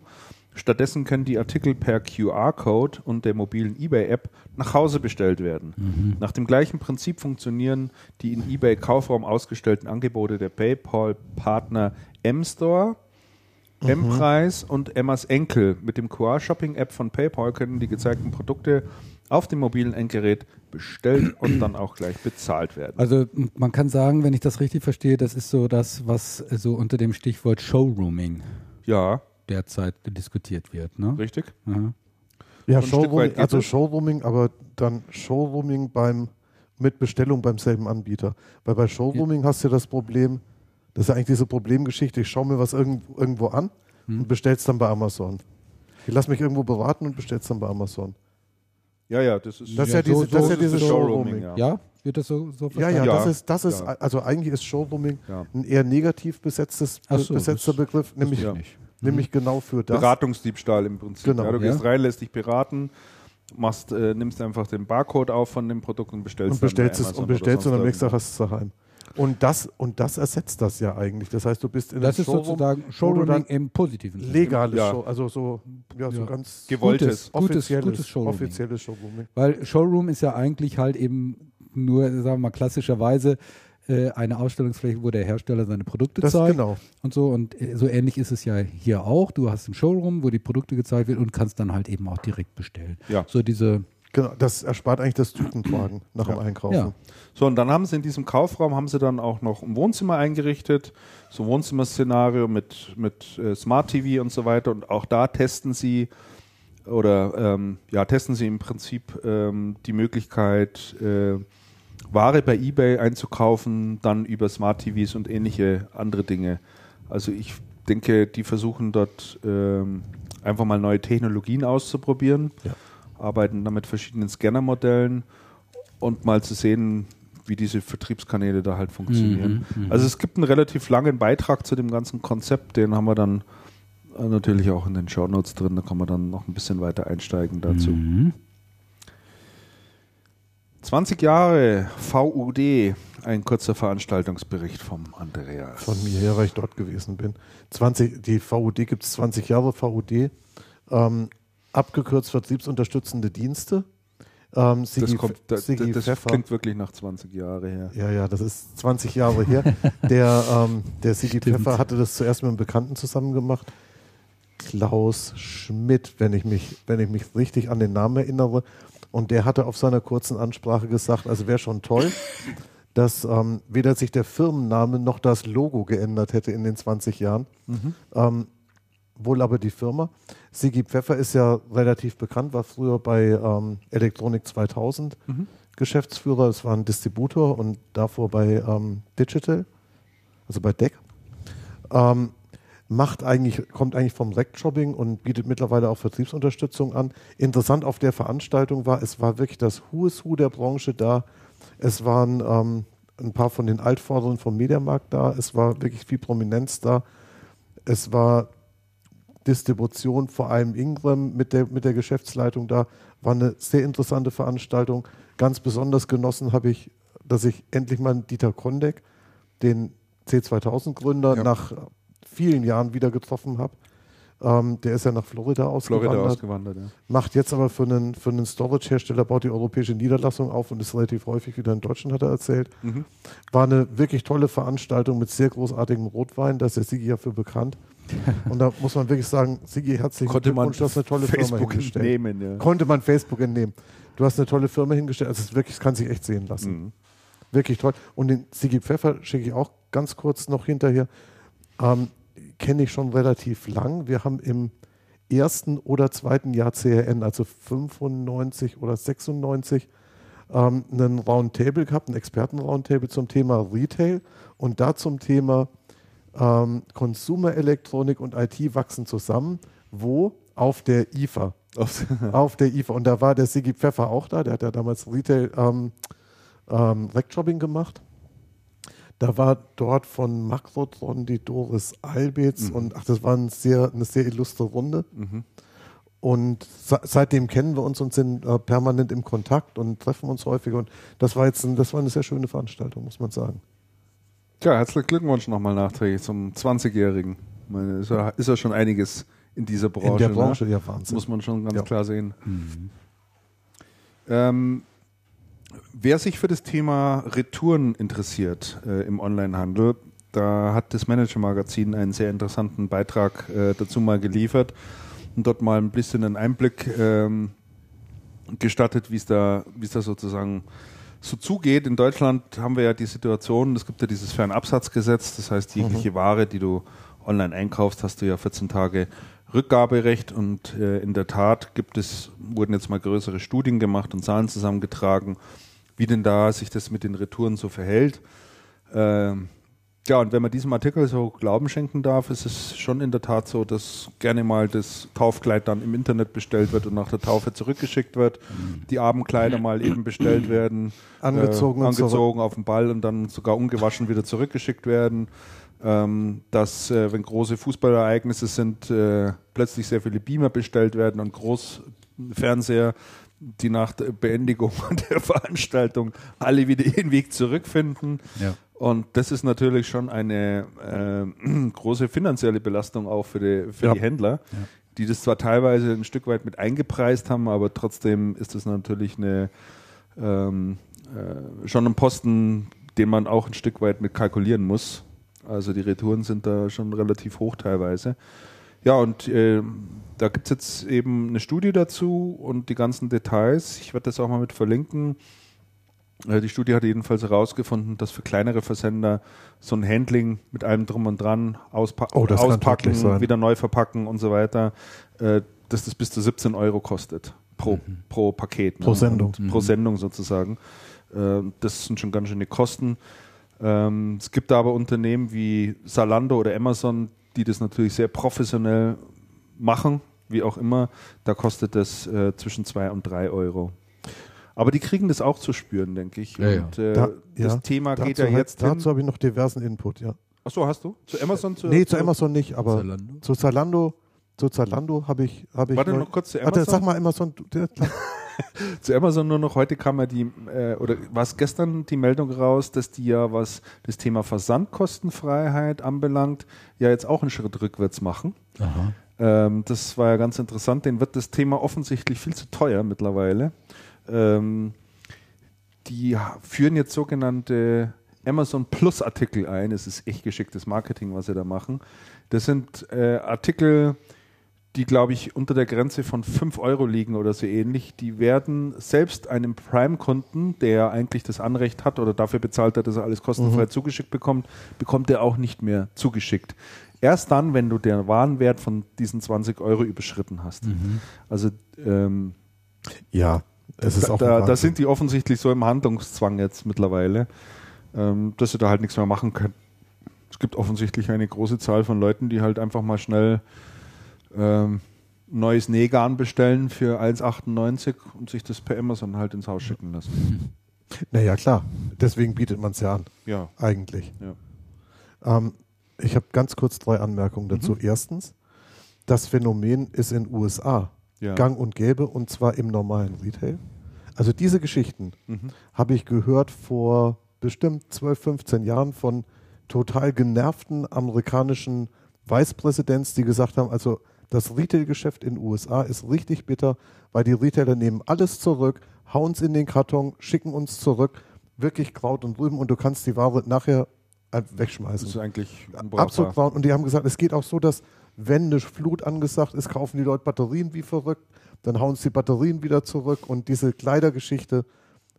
Also Aber, aber nur deswegen, weil ja der, der amerikanische Retail Weil der so Retail- kulant ist und, richtig, und weil das als, als, als Wettbewerbsinstrument oder Marketinginstrument oder Werbeinstrument nutzt. seit Walmart, anbietet, und es ne? anscheinend seit Walmart hergegangen ist und gesagt hat, der Kunde hat immer recht und wir fragen überhaupt nichts, wir nehmen alles zurück. Mhm. Also in den USA gang und gäbe, hier neu, aber es bietet sich beim Fernabsatzgesetz auch an. Mhm. Ähm, Anmerkung 2, Zalando, das sind die mit den Schuhen, gell? Ja. So, Schuhe sind natürlich so eine Sache, weil Schuhe müssen ja passen. Das heißt, man pro- probiert sie an, genau wie bei Kleidung. Was machen die Leute? Die Leute bestellen sich drei, vier, fünf Paar Schuhe, brauchen eins, Jeweils in suchen zwei sich's Größen. Suchen sich's dann aus und schicken den Rest wieder zurück. Ja. Was ja auch völlig klar ist. Und Zalando hat Werbung damit gemacht. Schrei vor Glück oder schick's zurück. Genau. Ja. Ganz und, genau. und, und verlängert Wobei über, den auf äh, 90 oder Tage. schick's Ne? zurück haben sie jetzt nicht mehr. und das, und 90 das, Tage lang kannst du es zurückschicken. Genau. meine Und das, und, das Schicks, und das Schicks zurück ist ihnen fies auf die Füße gefallen, Ja. weil die wurden von den äh, Retouren absolut erschlagen. Und Über sind, 60 Prozent habe ich Richtig, und sind dann, dazu herge äh, sind dann dazu übergegangen, den Menschen das zu untersagen. Das heißt, du wurdest für Retouren bestraft, die du aber angeschoben hast und wo die Zalandos sich ja auch vom stationären Handel abheben wollten, indem sie gesagt haben, du kannst bei uns auch, du kannst die Schuhe bei uns auch anprobieren. Das heißt, man macht da eine Rolle rückwärts und sagt, oh, leider verkalkuliert und haben sich bitterböse, bitterböse ähm, Kundenkritiken zugezogen. Damian, schneidet den das ist Baumkuchen. Baumkuchen und er stellt ihn in meine Nähe. Gut, dass Christian gerade gerade den letzten Dominostein Die Packung habe ich schon Platz für geschafft. einen Baumkuchen. Also Zalando ist das wirklich richtig fies auf die Füße gefallen und Zalando ist da nicht der Einzige. Und Punkt 3, wo es diese massiven Remissionen auch gibt und schon, und schon, seit wirklich vielen Jahren, was für die Anbieter erheblich belastend ist, ist beim wer ist das, Fernsehshopping, hier Home Shopping Europe und bei diesen bei diesen, QVC, bei diesen HSE. QVC, bei diesen, bei diesen Home Shopping ist es so, dass man eine Re- Retourenquote hat von 30 bis 50 Prozent, weil die Leute anscheinend nächtens im Kaufrausch oder im richtigen Rausch bestellen wie die ganz Großen und dann wirklich Massen retournieren. Also das ist eine, das ist eine Geschichte, wo sich die Hersteller auch sehr schwer tun, ähm, da, die, ähm, da die Kalkulation vernünftig zu machen, weil du in der Regel sehr, sehr viel zurückbekommst und das nicht unbedingt im besten Zustand. Ja. Das heißt, dieses Retourenphänomen ist in Deutschland auch nicht ganz neu. In den USA ist es natürlich eminent, aber natürlich spielt das da eine Rolle. Und mein Gott, wenn ich mir Schuhe kaufe, dann äh, ich will die auch anprobieren. Klar. Na klar, und wenn dann jemand sagt, hey, du musst nicht in den Laden gehen, kannst du bei mir alles haben, schön zu Hause, dann würde ich auch sagen, hey, dann möchte ich das auch haben und dann möchte ich dafür nicht bestraft werden. Ansonsten kann sich der gehackt legen, dann passt halt das Geschäftsmodell nicht. Dann sind, dann sind Schuhe halt ein Ding, was man vernünftig tatsächlich nur stationär abbilden kann. Oder diese, diese Kleinstartikel.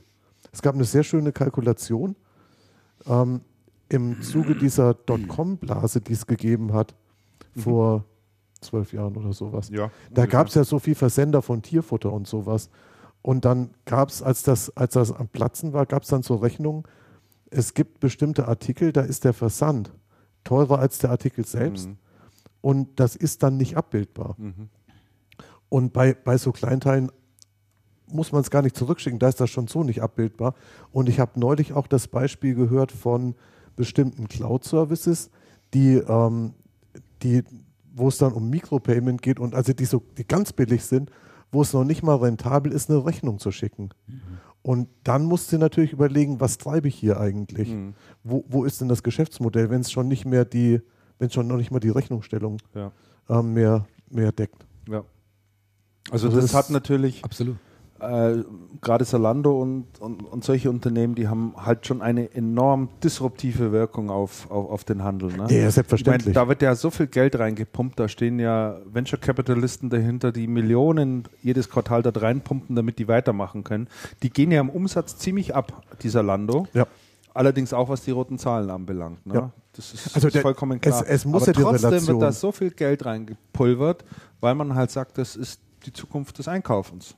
Ich weiß aber nicht, ich weiß aber nicht, ob musst ja stimmt nur und lange genug machen, dann irgendwann sind die ganzen Schulläden platt. Also ich weiß nicht, ob es stimmt und wie lang es anhält. Die, ähm, die klassischen Katalogversender haben das ja auch gemacht. Und da konntest du ja auch immer eine ganze Auswahl an Zeug bestellen und hast es anschließend wieder zurückgeschickt. Und da habe ich diesen, dieses massive, ihr dürft das nicht zurückschicken oder man wird dafür bestraft, nie gehört. Meine Großmutter hat das ausführlich gemacht. Früher hast du es dir aber, denke ich, schon eher überlegt, weil du schlicht und einfach wieder Paket äh, Porto zahlen musst. Oh, da musst du dann- da musst du- Heute wird es dir so Ja. leicht gemacht. Du kriegst dieses Paket, da liegt der Retourenaufkleber bereits drin, du machst dein Kreuzchen, passt nicht, tust es wieder zusammen, klebst es zu und, und schickst es wieder. Wenn du heute mal in die Post gehst oder zur Post gehst, ein Paket abgibst, jeder zweite hat irgendein Zalando-Paket in der Hand. Also das siehst du überall. Also ich, ich kann mir nicht vorstellen, dass das, dass das Modell in jedem einzelnen Bereich greifen soll. Ich kann es mir nicht vorstellen. In jedem einzelnen Bereich nicht, aber Und auch nicht in jedem einzelnen Bereich, in dem man es vorstellt.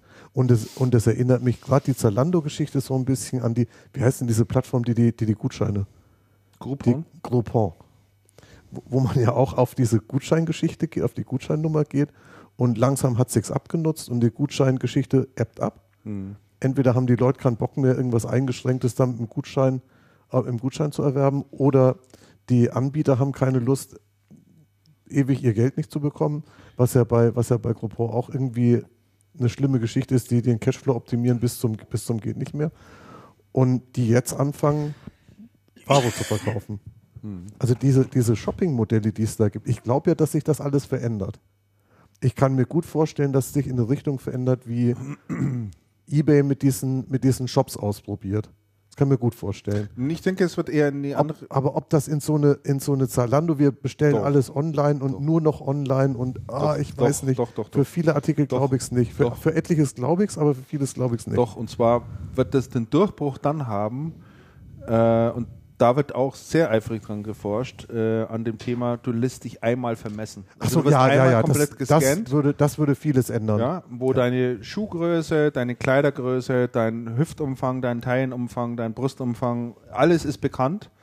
Du bist voll erfasst und dann gehst du auf die Einkaufsplattform drauf, die haben dein Profil und die wissen, was dir passt. Und dann ist es Zufall, wenn es nicht Genau, passt. Da war es wirklich Zufall, wenn es dir nicht, da passt dir nur Ja. nicht oder willst es nur nicht haben, weil die Farbe nicht stimmt oder das Material nicht in Ordnung ist. Aber du könntest dadurch alleine schon die Retourenquote Ja, extrem das, das ich runterbringen. Ja. Ja, das denke ich So, und das jetzt kombiniert mit diesen ganzen Unternehmen, äh, die das ja als Dienstleistung anbieten, Outfittery und ähnliche, die dich ja ausstatten. Also die bieten ja mittlerweile auch den Service an, dass die Stilberatung sozusagen machen. Ja? Dass die sagen, was trägst du denn eigentlich üblicherweise? Bist du so ein Jeansträger-Typ oder hast du eher gerne so eine klassische Baumwollhose? Trägst du lieber Hemden, Sweatshirts? Keine Ahnung. Und sich dann da so langsam vorarbeiten und das auch immer weiter optimieren, die dich dann auch anrufen, die erstmal ein Sortiment zur Verfügung stehen. Ich glaube schon, dass das, äh, dass das eine Art von Einkaufen ist, äh, die völlig normal ist. Ja, also für ich denke schon, für die, für die nächste Generation ist das so selbstverständlich. Wir haben da teilweise, ich will jetzt nicht sagen Hemmung, hier online einzukaufen, ja, aber alleine die Nee, Vorstellung, dass ich mir Zeug zuschicken lasse, schon wohl wissend darum, dass ich drei Viertel davon wieder zurückschicken werde, da habe ich innerlich irgendwie so, Also mich ich, regt- ich, ich, so, Ja, mich regt das auf. ja, und es gibt aber vermutlich die Ich habe nächste, da keine Lust zu. ja, aber ich denke, die nächste und übernächste Generation, für die ist das einfach völlig normal. Du, schon vier Jahre jünger als ich, stimmt das? Michael Frei, mein Partner bei der Freiraum, hat da überhaupt keine Hemmung. Mhm. Also der ist ein Hin- und Zurückschicker vor dem Herrn, ist unglaublich. Ja. Der, ist da, der ist da wirklich komplett anders drauf. Ja. Wusste gar nicht, dass Generationen so kurz sind. Ja, aber meist so ist es. Ja, ja, sehr gut. Aber es ist, aber es ist schon, es ist schon wirklich interessant. Bloß das auf Biegen und Brechen mit einem merkwürdigen Geschäftsmodell und mit Versprechungen, bei uns ist alles günstiger und du sparst dir alles, ist trotzdem. Ja, ich und, der glaube, man, dicke, und der dicke Hammer kommt anschließend. Ich meine, was ist das denn für ein Scheiß? Ja, ich glaube, man versucht sich da halt jetzt auch gleich mal zu positionieren. Und, Na und klar. ich Aber, mein, aber da, du kannst es nur verbrennen auf die Art und Weise. ja, ich meine, Entweder das Geld oder deinen Namen. ja, ja, das ist, das, das ist schon richtig, aber ich meine, das hat man, äh, Amazon ist lange Zeit auch belächelt worden. Da hat man gesagt, wie, die verschicken Bücher? Habt ihr einen Knall oder was? Also was soll denn das jetzt? Was ist denn das für eine tolle Geschäftsidee? Bücher im Internet einkaufen, da geht man doch gefälligst einen Buchladen. So ein Buch will man doch in die Hand nehmen, da will man doch mal durchblättern Echt? und so weiter. Ah, und so so war ich noch nie. Das waren die ganzen Argumente, die damals Ich gehe auch gerne in den. Buchladen, aber es kommt halt immer drauf an. So, und, und, und, und heute ist es selbstverständlich, dass du solche Sachen oder DVDs und solche Sachen äh, bei Amazon bestellst. Also da, da kommst du dir schon komisch. Ich, ich weiß nicht, kennt, ich kenne ja nicht mal mehr eine Videothek oder einen DVD-Laden, wo ich das kaufen könnte. Ja, wahrscheinlich. Mediamarkt, Mediamarkt stark. oder sowas wahrscheinlich noch, ja. Äh, zu Wenn sie es- Preisen, wenn sie es gerade da haben. Ja, wenn sie es gerade da haben, genau. Also das Angebot ist ja viel okay. breiter. Also, man schimpft da immer drauf. Oder was heißt schimpft? Man, man, man kritisiert es immer. Aber ich, ich denke schon, dass sich so bestimmte Sachen durchsetzen werden. Und das ist halt gerade im Moment eine Phase, wo viel rumexperimentiert wird. Da wird viel Na Geld klar. verbrannt. Na Überhaupt klar. keine Frage. Aber ich kann mir vorstellen, dass ein Unternehmen wie Neckermann, Quelle und Otto, wie sie damals hießen, als die sich überlegt haben, solche, Ah, genau solche das- ah, Kataloge genau dasselbe, rauszuschicken, natürlich. was die ein Vermögen gekostet Ja. haben muss, war ja alles vierfarbig. Da waren ja lauter sicher. Models drin im Prinzip, ja. Da war jedes Drum war da einzeln abfotografiert, vertextet, zusammengestellt, Mit. Artikelnummern, mit Ich Rückstände. weiß nicht, was diese Kataloge für Auflage hatten, aber das war sicherlich in, in, in, in mehrere Millionen Höhe. Und allein die, die völlige Papierverarbeitung der Bestellungen Ja. von der Post. ja. Da hast du da irgendwie so drei Kilo, und das ist ja drei Kilo äh, Katalog Wahnsinn. dann bei dir zu Hause gehabt. Da hättest du doch in der Anfangszeit, hat doch da bestimmt auch jeder gesagt, die haben, die haben sie doch nicht mehr. Ja, denke ich wie auch. Soll, wie soll so ein Geschäftsmodell überhaupt funktionieren? Denke ich auch. Und es hat, hat sich aber durchgesetzt. Es hat, es hat funktioniert und gut, der Einzige, der den, der den Schwung ins Online ja mitgekriegt hat, richtig gutes Otto. ist Otto, ja. Ja, ist der Einzige. Haben die wirklich gut gemacht und wirklich der Einzige. so ist es. Yes, yes, yes. Yes, yes, Aber yes. so verändert sich die Welt. Es ist nicht zu fassen. Auf nach Japan. Was gibt's da Neues aus Japan? Ähm, ja, Sharp, äh, haben wir ja vorhin kurz angesprochen. Da ist ja der Lutz äh, Hertke Hart hinge ja. hingegangen. Und, Hoffentlich ist äh, er da mal in Sicherheit. wollen wir gerade sagen. Also dem Unternehmen Sharp geht es nach wie vor äh, überhaupt nicht gut. Sie haben jetzt äh, einen Teil ihrer äh, Fabriken und sonstigen Immobilien äh, verkauft und da mal so knapp 500 Millionen eingenommen, um mal äh, wieder ein bisschen liquide zu sein. Und es gibt halt verstärkt Gerüchte, welche Unternehmen dort alle einsteigen sollen. Also Dell ist derzeit mal wieder aktuell im Gespräch. Intel ist du ja schon längere Güte. Zeit im Gespräch. Qualcomm steigt definitiv ein, also dem ist so. Foxconn ist eingestiegen. Foxconn ist eingestiegen und Das es wird ja nach wie vor auch gemunkelt, dass äh, Apple ja auch äh, etliche Aktien in dem Unternehmen sozusagen hat. Da gab es ja irgendwie auch mal eine Zahlung über 400 Millionen Dollar, die in einer Ach, wo keiner wusste, wo keiner wusste, wofür sie sind. wo keiner weiß, äh, für was die denn genau aufgewendet wurden. Und äh, da wird ja auch vermutet, dass die zu Sharp rübergegangen sind. Panasonic, ähm, ja auch dort keine Besserung. Die sind gerade im Überlegen, ähm, das Digitalkamerageschäft, äh, das dort unter der Marke Sanyo läuft, äh, zu verkaufen. Sanyo haben sie damals 2008 im Übrigen gekauft. Und geht hier aber nur um das Digitalkamerageschäft äh, und sonst nichts weiter. Ähm, und die bringen zurzeit auch äh, jede Menge Immobilien unter den Hammer und versuchen dort wieder ein bisschen an Geld zu kommen. Nokia macht das ja auch, ne? Die haben ja auch ihre ganze Die Firmenzentrale. die Firmenzentrale verkauft Sale and und, Leaseback. und äh, ließen die jetzt zurück, ne? Genau. Da verschaffst du dir doch im Prinzip auch nur erstmal Liquidität. Ja, sicher. Also wirtschaftlich gesehen auf langere Frist äh, zahlst du doch drauf, ne? Kommt auf die Verträge an, aber es ist jetzt nicht ein total ungewöhnliches Verfahren. Also das gibt es ja durchaus. Ich meine, es gibt es auch sogar im kleinen Rahmen, gibt es das bei Autos. Sagen wir mal, du wechselst die Firma, willst dein, willst dein, dein Auto mitnehmen. Ja, dann suchst du dir eine Leasingfirma, da verkaufst du das Auto und dann liest du das Auto zurück. Also Sale and Leaseback ist eigentlich kein ungewöhnliches Verfahren. Aber es ist natürlich jetzt auch in, äh, eben bei Panasonic oder aber auch im Fall von Nokia ist natürlich eine Größenordnung schon erheblich. Also das verschafft dem Unternehmen oder den Unternehmen zunächst einmal wirklich wieder äh, Luft und, äh, und Liquidität. Also ich denke, du machst sowas ja eigentlich nur, wenn, wenn du wirklich äh, sehr unter Druck bist und, und, und sagen wir mal eine möglich drohende Insolvenz vermeiden willst. Und halt liquide Mittel brauchst und zwar möglichst schnell. Ja, also du's ja Liquidität ist ne? natürlich das A und O, klar. Und wenn es da an der Liquidität fehlt, dann, ich meine, äh, freiwillig machst du es nicht, wenn keine Not herrscht, dann Das meinte ich, Das ist ja. ganz klar. Aber das ja, das Nokia, gibt schon das, so Outsourcing-Geschichten, wo man es dann macht, um irgendwas zu optimieren. oder es gibt vielleicht auch irgendwelche bestimmten Finanzmodelle, äh, die abhängig davon sind, wie sind gerade die Kreditzinsen, äh, äh, die du oder die Zinsen insgesamt, die du bekommst. Vielleicht kannst du das, kannst du das, äh, das Objekt äh, prima verkaufen und günstig äh, zurückleasen und das Geld legst du dann äh, gewinnbringend an. An, ja. Ich weiß es nicht. Ne? Müssen wir die Kontrolle fragen, die wissen das ja nicht. Lass uns doch mal bei Nokia anrufen, was wir jetzt. Weshalb die, ihre, Ja, weshalb weshalb die ihren Laden dann Ne? weiter getickert haben. Ja, okay. Ich Ruf glaube, mal mit deinem Blackberry bei Nokia an. ich glaub, bei denen war das Ich wirklich. glaube, durchkommen täte ich schon, wenn ich die Nummer hätte. Wem darf ich hier ein Stück von diesem Baumkuchen? Oh, Zur mir Zentrale. Äh, Christian, du bist, stehst Danke nicht auf. Baumkuchen, ne? Du Nee, nee. Echt nicht? Nee. Ich werde mir so einen Lebkuchen jetzt nochmal genehmigen. Und der Andreas, der steht ja mehr auf Raumkuchen. Ha, ha, ha, ha, ha.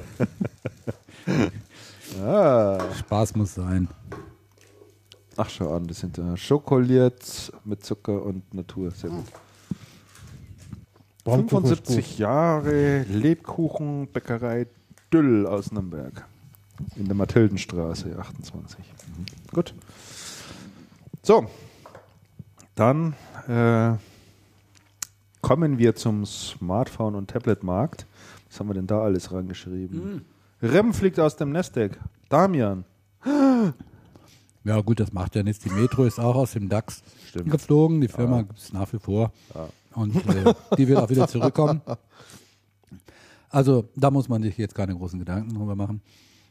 Was ich aber hier vermisse, ist eine ganz wichtige Meldung, nämlich dass Nokia äh, Anfang nächsten Jahres, also in den ersten Monaten, im ersten Quartal, angeblich einen Tablet-PC bringen wird. Habe ich gehört. Ja, ich habe es auch gehört.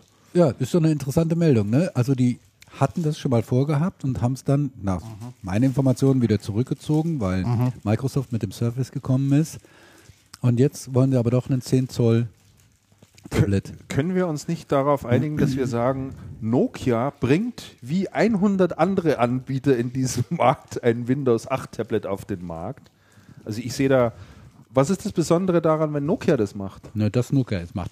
Ich meine, wenn Mercedes ein neues Modell rausbringt, dann spricht man auch darüber.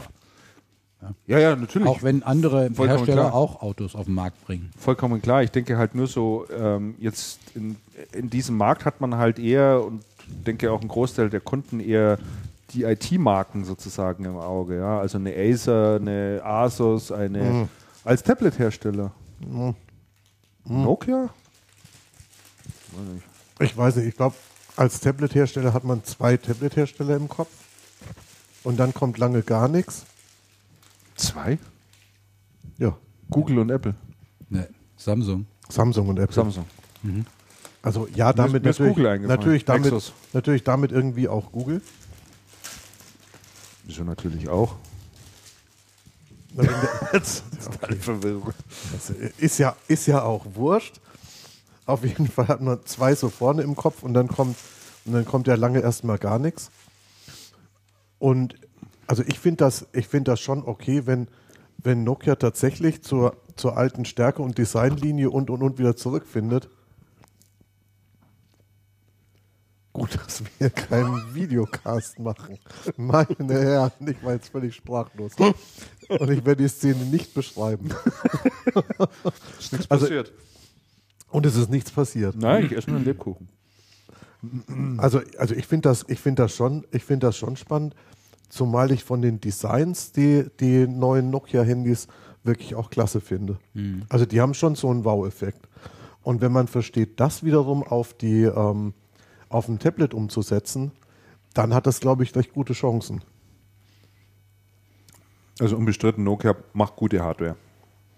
Also das, das ist ein Thema, was die wirklich gut Ja, und jetzt beherrschen. zusammen mit Microsoft. Und ähm, auch, auch das Gut, und Design. Microsoft macht die Software dazu. kann mir Ja, ist halt, ich weiß nicht, ob das das geeignete Betriebssystem dafür ist, aber gut, andere Diskussion. Ähm, Nokia hat ja schon mal ähm, Tablets gehabt früher. Die waren ja die ersten, die, die haben ein Tablet eigentlich erfunden. Tatsächlich. Ja, also die, äh, ich weiß jetzt nicht mehr, wie dieses Gerät hieß, aber der war damals gedacht, damit du eben im Internet surfen kannst und einen größeren Bildschirm hast. Ich, ich, ich- ich weiß wirklich nicht mehr, wie das genau hieß. Das ist damals eingestellt worden, das Produkt, aber die hätten da mal weitermachen sollen. Aha. Also, das war ziemlich schick, das Teil. Kann man nicht anders sagen. Also diese Lebkuchen schmecken ja heftig hier. Heftig gut oder heftig kalorienreich? Sehr stark gewürzt. Aha. Äh, sehr stark gewürzt. Aber vielleicht gehört es auch so. Man, man kennt ja immer nur dieses Supermarktzeug. Ne? Da weißt du eigentlich auch nicht, ob das wirklich Lebkuchen sind. vielleicht muss ein Lebkuchen ja so Die sind schmecken. im, die sind im 3D, Ja? im 3D-Drucker produziert. genau. Ein festes Material mit Wasser durchsetzt.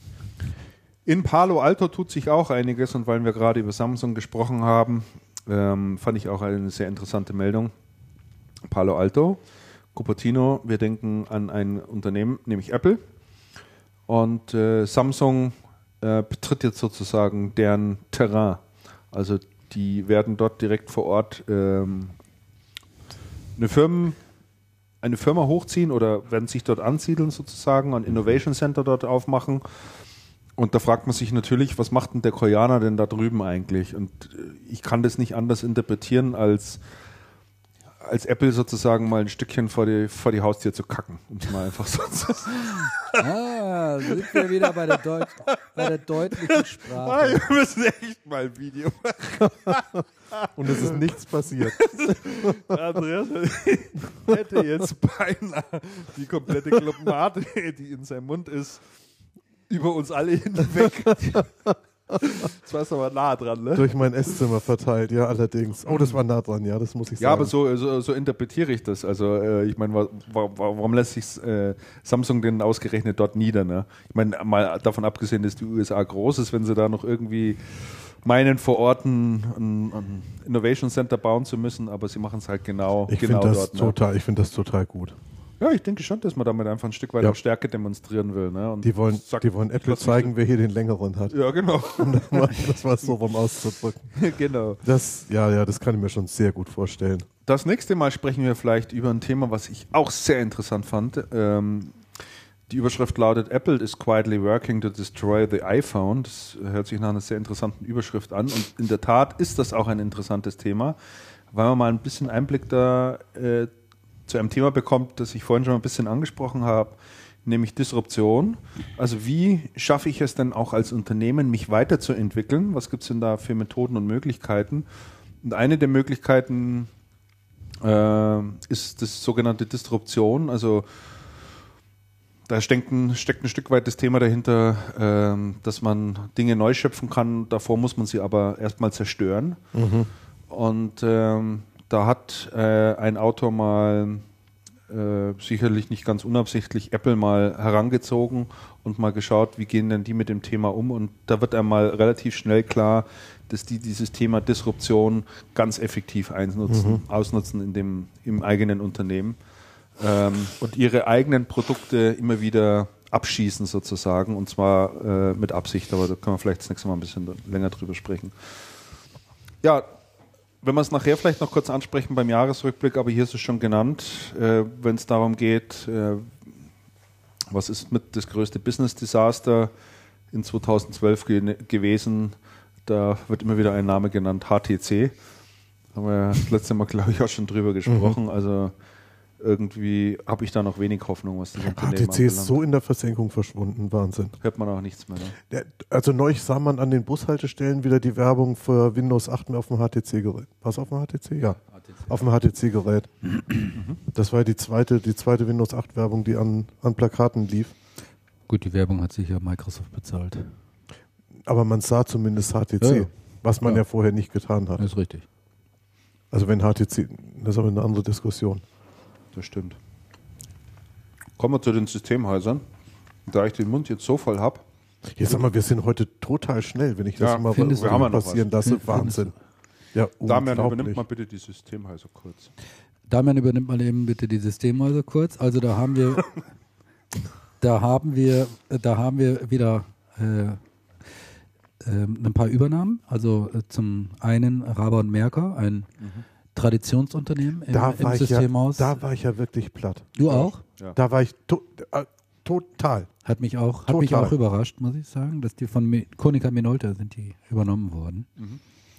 Und ich meine, aus von Seiten der, der, der klassischen Kopiererhersteller eine gängige Strategie, Systemhäuser oder Vertriebspartner zu Ja. übernehmen. Das machen, Ja, die das ja, machen sie gerne. das machen die ja alle, aber dass Raber und Merker da jetzt sozusagen Hätte ich so unter die Flügel, unter nie. die Fittiche eines Herstellers schlüpft, hätte mich, das hat mich wirklich über, überrascht. Ich hätte nicht äh, überrascht hätte mich, dass Raber und Merker sich verkauft hätte.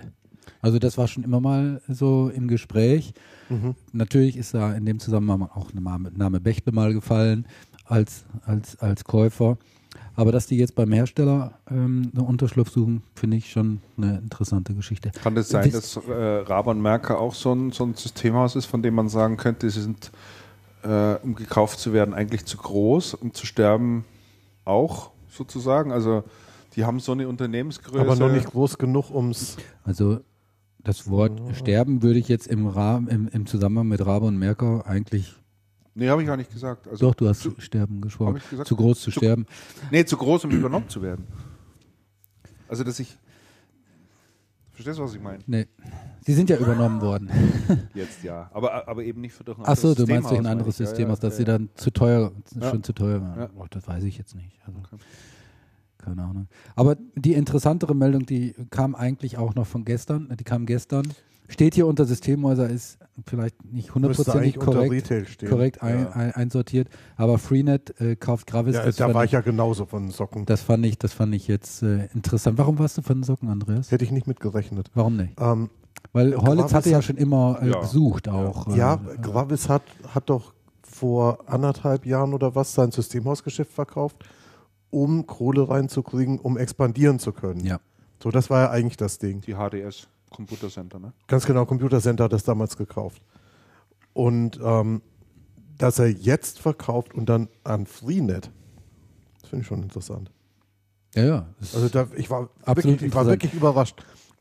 Ich war über die Kombination wie auch über den Zeitpunkt überrascht. Aber könnt ihr euch erinnern, äh, Gravis gehörte schon einmal zum Teil zu Ja. einem der großen, Ja. äh, zu einem Ja. äh, Provider, wie hieß, auch ein Berliner Unternehmen. Nee, die gehörten zu Teles.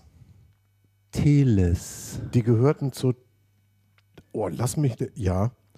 Ja. Die gehörten zur Ja, Teles-Gruppe, da gehörte Gravis dazu. Mhm. Dann hatten die den Distributor Moore noch gekauft. Mhm, mhm, mhm. Und dann, gehörte, und dann gehörte noch jemand dazu. Und dann wollten die auch noch Phobis kaufen, aber das ist gescheitert. Ja. Und dann hinten dran ist das Ganze zerfallen. Und Teles ist ein, zu Teles gehörte noch ein Hoster, ein Bekannter, und zwar, oh Mann, jetzt stehe ich echt auf der Leitung, ja. zur Teles Group. Und das, und das ist so auch so diese, ähm, das ist dann auch so parallel zu sehen mit Freenet. Die hatten aber keine Läden.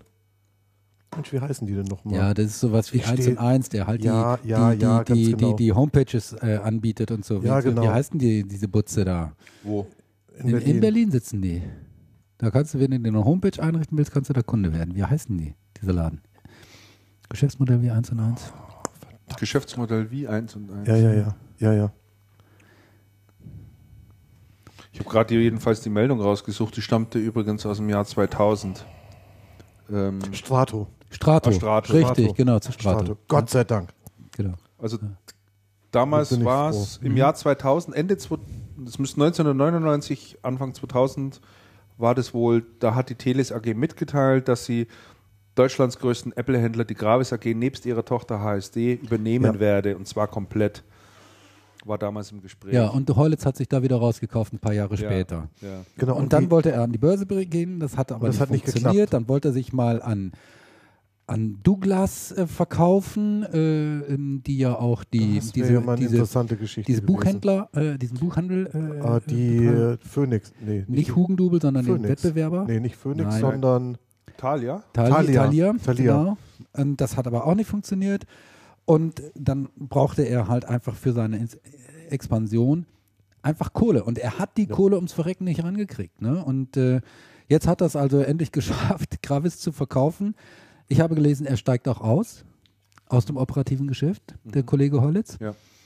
Und äh, Er reist ja auch gerne jetzt. was ich frage mich nur, was die Kollegen von der Vivo geritten hat, einen Artikel zu schreiben mit der Headline Übernahme von Gravis ist ein Befreiungsschlag für Freenet. Habt ihr den Artikel gelesen? Ich habe es gelesen. Vor, äh, lies mal den Vorspann auch noch, den, den einen Satz, der da drunter ist. Freenet-Chef Christoph Wilanek ist ein Scoop gelungen, der die Vertriebslandschaft für kleine und große Computer in Deutschland mit einem Schlag verändert. Also bei aller Liebe zu Gravis, ich finde den Laden gut, äh, aber das ist jetzt doch ein bisschen ja, sehr daneben.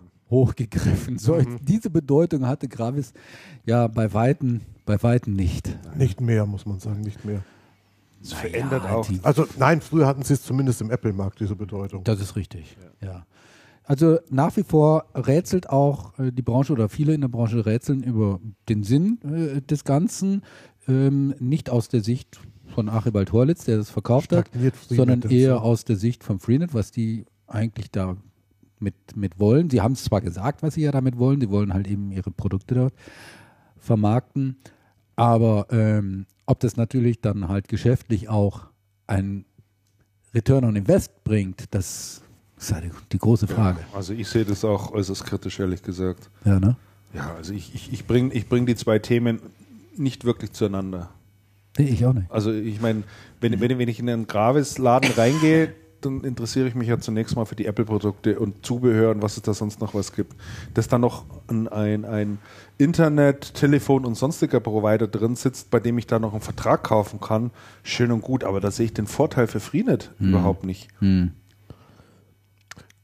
Ich könnte mir schon Also von diesen berühmten Synergieeffekten, die, von denen dann immer gerne die, die Sprache ist, die sehe ich da einfach überhaupt nicht. Wenn das für Freenet eine Kapitalanlage ist, wenn die sagen, äh, das Apple-Geschäft, geht einfach so wunderbar zurzeit und wirft Geld ab und keine Ahnung und wir wollen da weitermachen, dann ja. Aber ähm, wie gesagt, unter diesem Gesichtspunkt Synergie und ähnliches, nee. Also zu Freenet gehört doch auch ähm, Debitel, oder täusche ich mich? Mobilcom, Debitel, Mobilcom, ja. Debitel. Mobicom, Debitel. Also die, die, die haben relativ viel, viel Läden und das kann schon sein, dass die da mal ein bisschen am Anschlag sind. Und was ja, was ja die, ähm, diese Telekom-Läden immer probieren, ist, PC oder Computer dazu zu kriegen. Und das klappt so mittelgut. Und das klappt so mittelgut. Und die, Die ganzen Apple-Modelle, die da hast Idee- du noch nicht mal eine Möglichkeit, eine SIM reinzustecken. Nee, das stimmt. Hast, also es geht überhaupt nicht. Das bieten die Kisten noch nicht mal. Nee, aber das gibt es hier doch bei diesen flachen, bei diesen flachen zum Tragen. Ja, beim, beim, beim- iPad, ja. Ja. Ich weiß aber nicht, wie groß die Anzahl der iPads ist, die mit, mit 3G gekauft werden. Ich glaube nicht, dass das. Weiß, Also, es, weiß es nicht genau. Ich weiß nicht. Also die, also die ähm, in der Theorie müsste man ja sagen, ähm, Mobilität und Mobilität und 3G und SIM und das hängt alles zusammen. Und in der Theorie kann ich mir das schon vorstellen. Es hat noch nie jemand geschafft, das wirklich gut zusammenzubringen. Es gibt so ein paar Ansätze bei, Also, meine Herren, ich stehe heute echt auf der Leitung. Wie heißen die denn in Münster? Die Phonehouse? Von, ja, Bei Phonehouse gibt es so ein paar Ansätze, was zu machen. Ich weiß aber nicht, ob das jemals erfolgreich war. Ähm, in der Theorie könnte das schon stimmen, aber dann weiß ich auch nicht, ob ein Mac-Laden, und, und das geht wieder in deine Richtung, ob ein Mac-Laden das Richtige ist.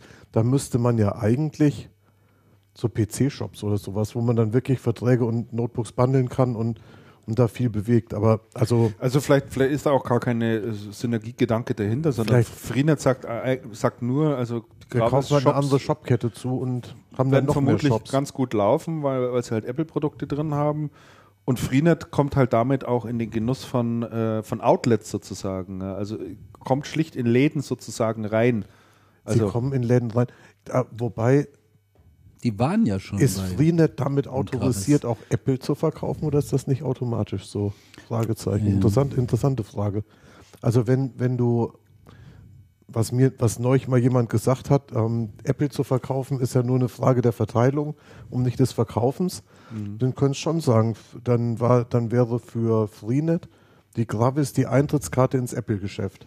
Apple werden gekauft, wo die stehen, völlig scheißegal wo und was die kosten. Also wenn die dadurch besser an iPhones und andere Produkte rankommen, Warte mal, was habe ich, was lese ich hier? Unberührt von dem Gravis-Deal sind die exklusiven Vertriebspartnerschaften für das iPhone, die Apple mit den Mobilnetz, Mobilfunknetzbetreibern wie Deutsche Telekom und Vodafone eingegangen ist. Freenet bekommt alle iPhones weiterhin von Telekom und Co. geliefert. Doch mittelfristig könnte sich auch das ändern. ja, das ist ja das reine Spekulation, oder? Ja, dass man darauf spekuliert, könnte ich mir schon vorstellen. Naja, schauen wir mal. Ich glaube auch nicht, dass sie so wahnsinnig viel jetzt für Gravis ausgegeben haben, aber trotzdem, sie haben natürlich dann auch die ganzen Kosten an der Books. Äh, müssen ja, Was für so Läden ja gar nicht so furchtbar günstig ist. Nö, das, Also das Ladenbetrieb ist, ist, schon, was, das ist schon was relativ teures. Ja, ja, auf jeden Fall. Na, ich bin mal gespannt, wie das ausgeht. Also ich wünsche jedenfalls Herr Horlitz, Herrn Horlitz, dass er ähm, äh, einen guten Preis erzielt hat für seine, Ja. seine, seine Läden. Er hat mit, mit Gravis, er hat es ja gegründet, das Unternehmen. Er hat damit eine tolle, äh, äh, ja, sagen wir es ruhig, Lebensleistung gebracht, Allerdings, finde ja. ich. Ja, absolut. Und äh, ich gönne ihm alles Ja. Geld der Welt, was er dafür für Freenet Wirklich, ja. bekommen hat. Absolut. Ja. Ja, seht ihr auch so. Absolut. Und Freenet alles Gute mit den Shops. Er ist ja eigentlich sogar Lehrer, ne? Nee. Ich glaube, der Horlitz ist eigentlich studierter Lehrer. Echt? Ja. Keine Ahnung. Hatte da irgendwie dann keinen Bock drauf. Ich dachte, der hätte Philosophie studiert, wie wir. Das kann sein, dass er halt. Hat mir jemand erzählt. Das kann sein. Bin aber auch nicht sicher. Hab Aber auf Lehramt. Studiert. Aber auf Lehramt. Echt? Mhm. Ich glaube, er hat nur nie praktiziert. Aber egal. Ich glaube, das muss man nicht zwingend tun.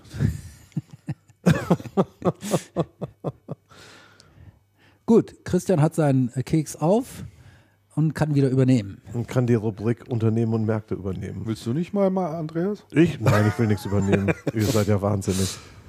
Ja, jetzt müssen wir eh mal langsam Gas geben. Wobei ich habe diesen Artikel mit Stunde her. ich habe diesen Artikel mit Samsung und den Umgang mit Alkohol auch gelesen. Und ich glaube, ich habe den auch irgendwo kommentiert. Ja, da haben wir doch über Facebook. Ach, da haben wir eine schöne Facebook-Debatte drüber gehabt. Nee, über das ging die per Mail.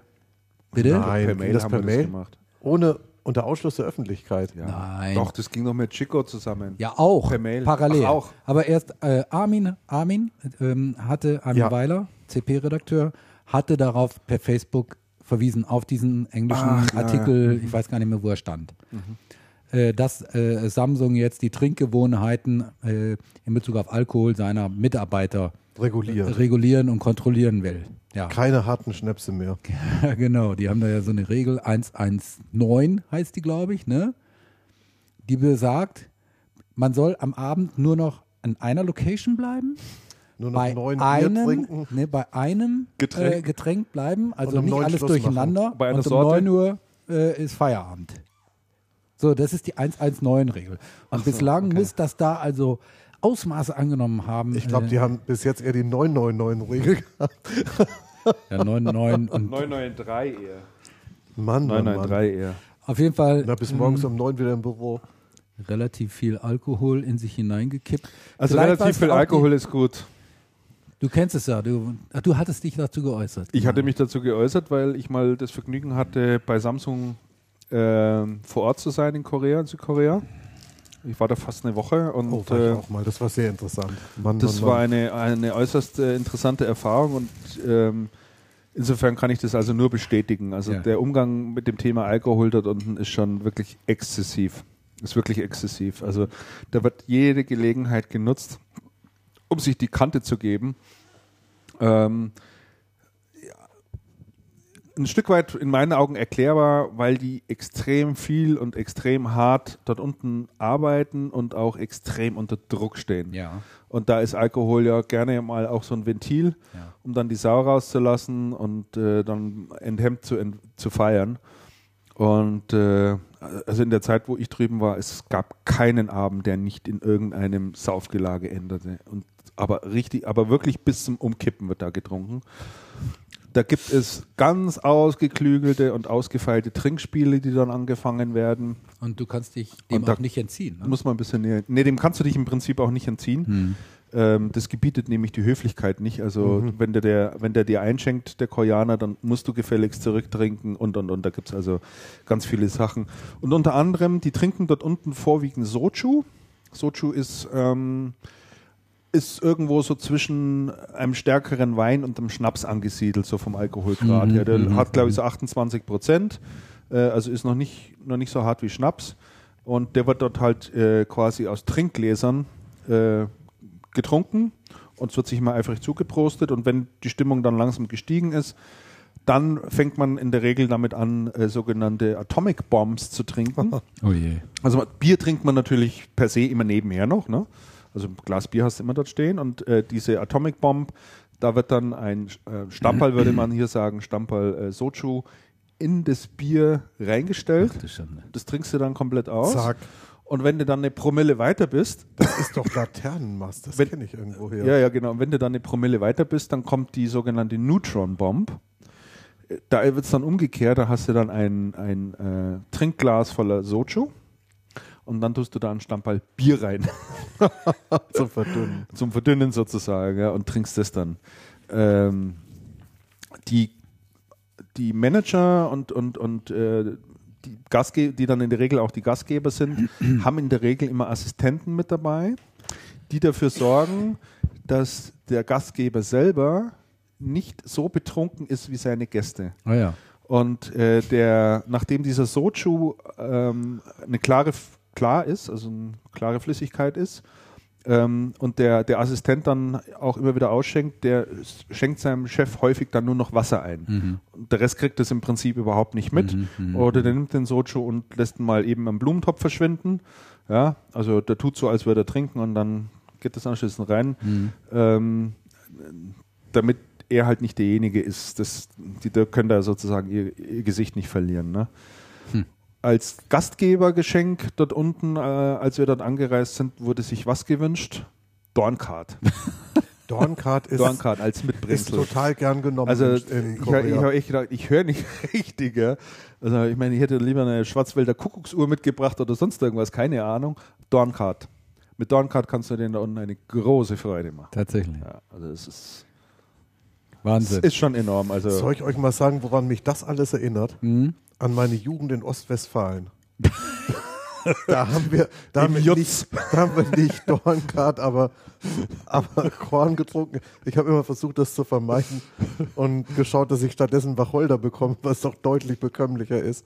Meine Fresse, ey. Und in Korea machen die das heute noch so. Ja, Wahnsinn. Ah, nicht zu fassen. Freunde, habt ihr äh, unter Stichwort Samsung, habt ihr den Artikel in der Vivo gelesen, in der aktuellen? nein. Nee. Also in der aktuellen, das bedeutet äh, Nummer 51 2012. Das ist ein großer Artikel über, über Samsung mit der Headline Schaulauf, Schaulaufen vor dem Gottvater. Das ist für mich ein Artikel, also sagen, da muss ich sagen, Hut ab äh, vor, ja. vor, vor der Vivo. Gerade hab, vorhin habe ich sie noch ein bisschen gescholten oder mich da despektierlich geäußert. ja, völlig zu Recht. Ja, Ja, aber hier mu- muss ich sagen, also da haben sie gesagt, scheiß was auf die Anzeigen, die Samsung bei uns schaltet oder geschaltet hat. Wir schreiben jetzt, was wir für richtig halten. Der ist also richtig knackig, muss ich sagen. Darf ich mal ein bisschen was vorlesen daraus? Ja klar. Ähm, der Einstieg geht also so. Wie kann jemand so mit Leuten umgehen? Sein Vorstandschef, seinen Vorstandschef, den er beaufsichtigt, beschimpft er stundenlang am Telefon. Verdiente Topmanager schasst er ohne Abschiedsworte. Er lässt Führungskräfte antreten, damit sie ihm zusehen, wenn er etwas isst. Auf stundenlangen Konferenzen mit ihm war keiner, wagt keiner zur Toilette zu gehen. So kann nur einer mit Leuten umgehen, wenn er Koreaner ist, tief in der militärischen und konfuzianischen Tradition seines Landes von Zucht und Ordnung steht, Lee Kun-hee heißt und oberster Kontrolleur des Giganten Samsung ist. So geht es dann auch ein bisschen weiter. Und dann lese ich jetzt noch mal, nur noch mal ein paar Sätze. Auf Samsung trifft keine Charakterisierung auch nur annähernd zu, die für westliche Konzerne gilt. Die Firmengruppe rings um Samsung Electronics ist eine einmalige Mischung aus militärisch straffer Produktion und extrem leistungsorientiertem Management, beseelt von koreanischem Familiensinn und nationalistischem Chorgeist. Am erschreckendsten für westliche Beobachter sind die Parallelen mit dem Macht- und Herrschaftsapparat im kommunistisch reagierten Norden des Landes. Nein. Langjährige Mitarbeiter, jetzt kommt's. Langjährige Mitarbeiter klagen, sie fühlten sich bei Samsung nicht wie in einem modernen, global orientierten Unternehmen, sondern wie in einer Filiale von Pyongyang. Ja. ja. Donnerwetter. Also ge ge genau so habe ich das Heftig. dort auch erlebt. Ja? Genau so Nein, habe ich nein, das nein. dort, genau so habe ich das dort auch erlebt. Das ist eine dermaßen ausgeprägte Hierarchie dort. Das okay, kann man das- sich nicht vorstellen. Ich fand die Hierarchie Ich habe Meetingräume dort gesehen. Meetingräume gesehen. Meetingräume. äh, Die schauen im Prinzip ein Stück weit aus wie bei uns. Großer Tisch in, die Mitte, in der Mitte, außenrum lauter Stühle. Aber jetzt kommt die Besonderheit. An der Mauer entlang erhöht, ein gutes Stück erhöht, die Plätze fürs Management. Die dann außen entlang sitzen wie auf Thronen Ach, und unten sitzen die Vasallen und mieten. tatsächlich. Ja, also das Echt? also da gibt es so viele Beispiele, wo dir das immer wieder so klar vor Augen geführt wird. Die Leute gehen alle nicht nach Hause, bevor nicht der Chef das Licht ausgemacht hat. Keiner. Die arbeiten bis nachts um 10, um 11. Du kannst mit denen abends zum Essen gehen. Es ist bimmelt ständig das Telefon und die machen irgendwie wieder Businessgeschichten und verneigen sich dabei und das, das, ist, das ist wirklich irre. Ich war da auch. Wir waren mit, das, wir waren mit, so mit, mit, mit, mit, mit jüngeren Managern, zweite, dritte Führungsebene würde ich sagen, äh, anschließend noch auf den Philippinen in einem tollen Ressort und haben dort noch die letzten zwei Tage sozusagen ausgespannt. Äh, Auf den Philippinen war auch ein äh, Werk für, für CD. Dingsbums da irgendwie Du meinst den Rausch ausgeschlafen. quasi den Rausch ausgeschlafen.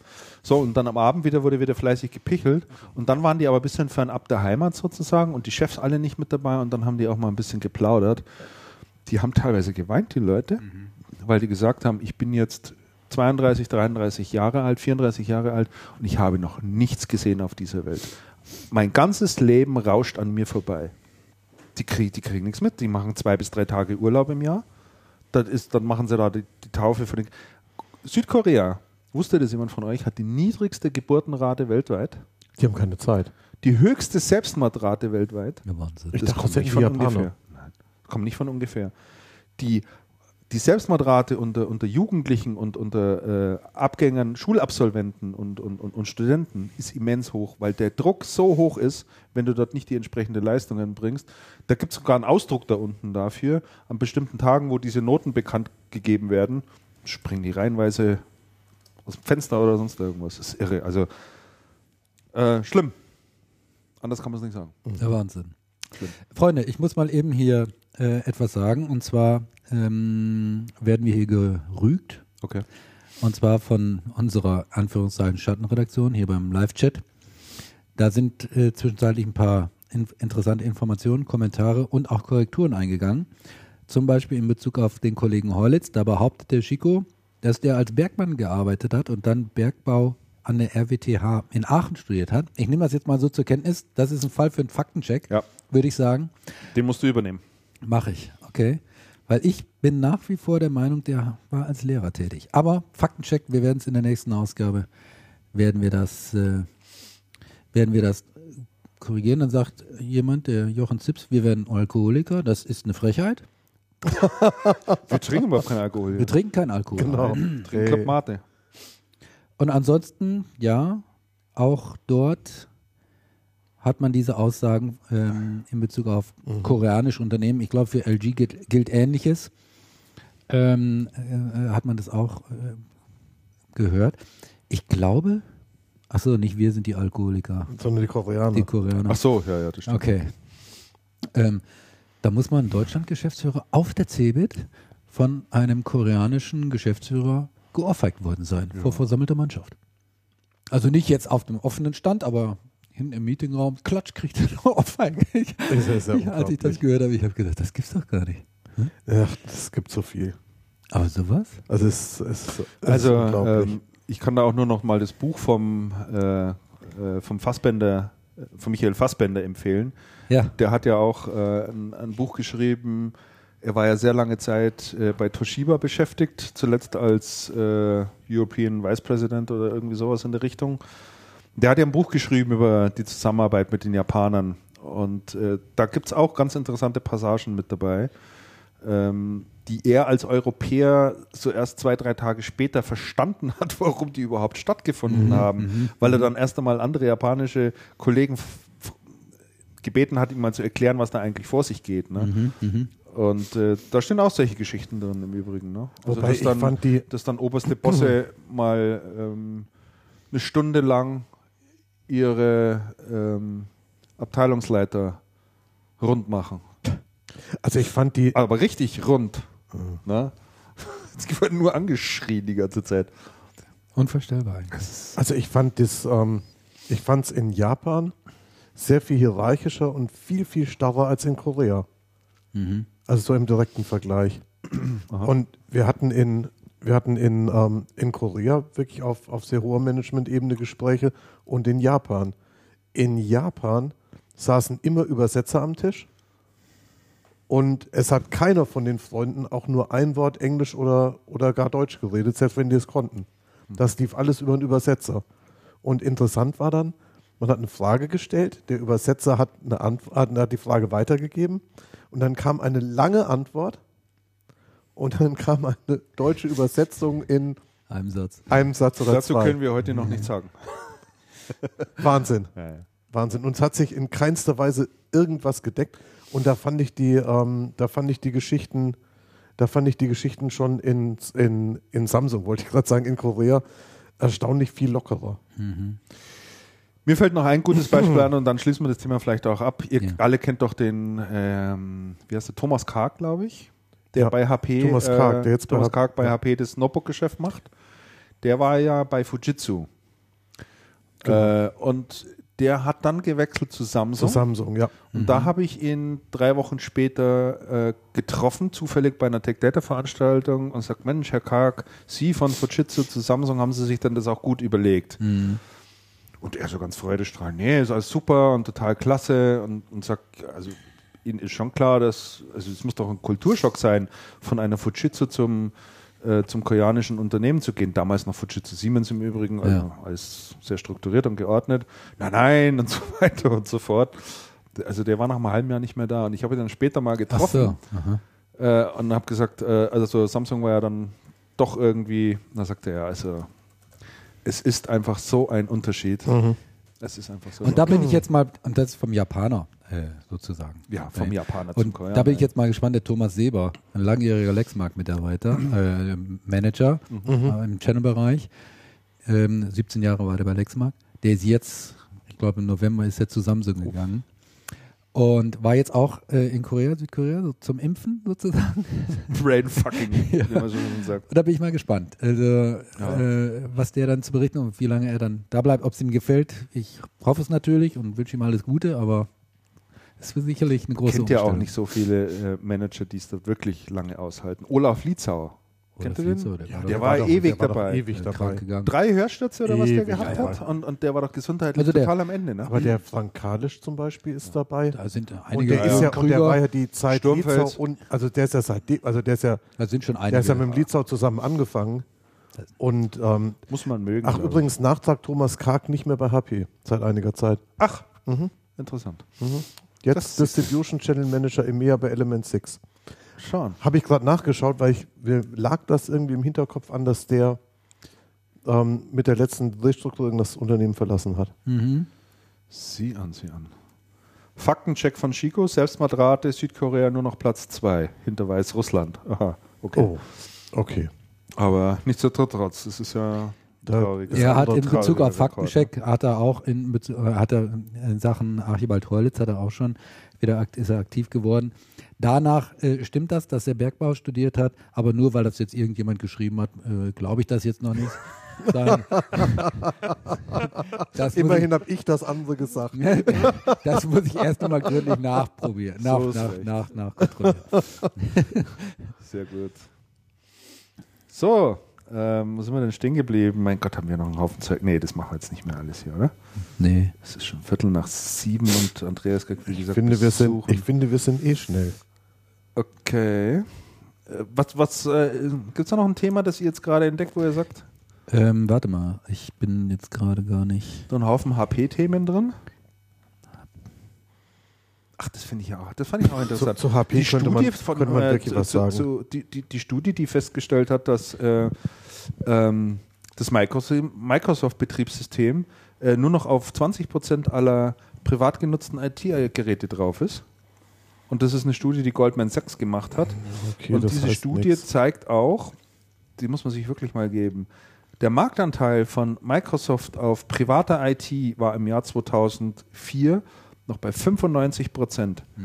Und im Jahr 2005 ging es dann langsam los.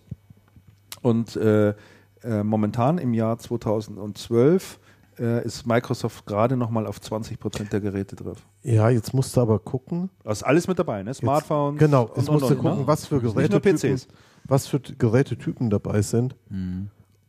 Und dann müsste man mal gucken, wie die Anteile. Ich finde das, ich finde das merkwürdig. Hier zum Beispiel ist 2000 ist ähm, 7% Apple und 93% und 93% Microsoft. Aber Im wo, Jahr 2000 oder was? im Jahr 2000. Aber wo sind denn da die ganzen anderen Sachen, die es gegeben hat? Im, Also ist ja Im privaten Umfeld? im, Privat, da noch im privaten Umfeld. Ja, es gab jede Menge Telefone mit irgendwelchem Zeug drauf. 2000? Ja, das Ja. waren reine Telefone. Das waren, das waren Wobei Telefone, die, das waren noch keine, die- keine die so ein Smartphones. nee, das bisschen waren wa- keine Smartphones. die so ein Das waren bisschen keine was Smartphones. konnten. Also Nee. ich weiß es nicht. Ich finde das ein bisschen eigentümlich Ja, hier. das ist schon richtig. Also, das diese- ist ein bisschen die- schief. das Man ist- kann das, also das Bild ich meine, da ist eine das komplett neue komisch. Gerätekategorie dazugekommen, nämlich die, die, die. Smartphones, die es damals eigentlich einfach gar nicht Smartphones, gab. Smartphones und Tablets, die man Smartphones immer wieder versucht hat und die es damals zumindest im, also die es damals auch nicht wirklich gegeben hat. Gut, wir nehmen das einfach jetzt mal hier zur Kenntnis und Also da die ist der- Aussage. Also die ich denke, dass das, ich denke, das ist, ein, ich denke, dass so ein, dass so ein ähm, relatives Abbild des Smartphone, des Smartphone-Markts. Ich weiß nicht, wie, wie, wie, was wie ist denn? das für, das Nein. für PC ist. Also ich finde die, ich finde das komisch. So. Gut. Ich finde wirklich, Goldman Sachs hin und her. Sie haben es in Zusammenarbeit mit IDC gemacht. Das ist doch letzten Endes auch nur so eine Ratingagentur. Ja, Das ist doch nicht interessenfrei. Die werden jetzt erstmal abgestu- herabgestuft. Ja, Die ganze Studie auch. die Studie, wir müssen diese Studie leider, Haben Sie leider wohl mit, auf, äh, auf herabstufen. haben Sie wohl mit, ID, Genau. haben Sie wohl mit IDC zusammen Haben gemacht? es mit IDC zusammen Ja, siehst gemacht. du? Ja, ja. Da kommst du schon wieder raus. Mai, mai, mai. Schlimme, schlimme, Und das ist schlimme wieder Geschichten. IDG. Ne? Und da ist die Interessenskollision dann schon wieder. Deutlich hier der Mann im weißen Hemd, der braucht gar nicht so entrüstet zu gucken. Ja. Ich gucke überhaupt nicht. Lebkuchen haben wir ja. Sein. Noch ein Lebkuchen? Hey. Ich glaube, diese Lebkuchen, die haben, die sind solche Kalorienbomben. Nicht wissen, so. was da drin Deswegen esse ich auch lieber diesen Baumkuchen. Da sollst du übrigens äh, deiner Frau was übrig lassen. Ne? Hat sie gesagt? Ja. Mache ich. Jawohl. Stück über, überlassen. So, Ja, schön, schön. Mensch, wir sind, schon fast mit, alles? wir sind schon fast mit allem durch, Mensch. Wir wollten doch noch den Jahresrückblick machen. ja eben. Also Jahresrückblick in, in Anführungszeichen. Ne? Es gibt hier eine interessante Geschichte. Und zwar Alcatel-Lucent braucht dringend Geld. Ja. Also da ist wohl, da ist wohl der, ähm, da ist wohl die, da sind wohl die Bahnen mittelknapp geworden. Ähm, die, die Geschichte finde ich, ja, die finde ich jetzt so mittelspannend. Interessant finde ich aber folgende Geschichte, die damit in Relation steht. Und da So, weiß ich aber, Das klingt da, kompliziert. da weiß ich auch nicht, wie sie in Relation steht. Ja, ja, vielleicht könnt ihr mir da helfen. Es, hat, es hat neulich eine Meldung gegeben und eine relativ heftige Debatte in den USA über Cisco.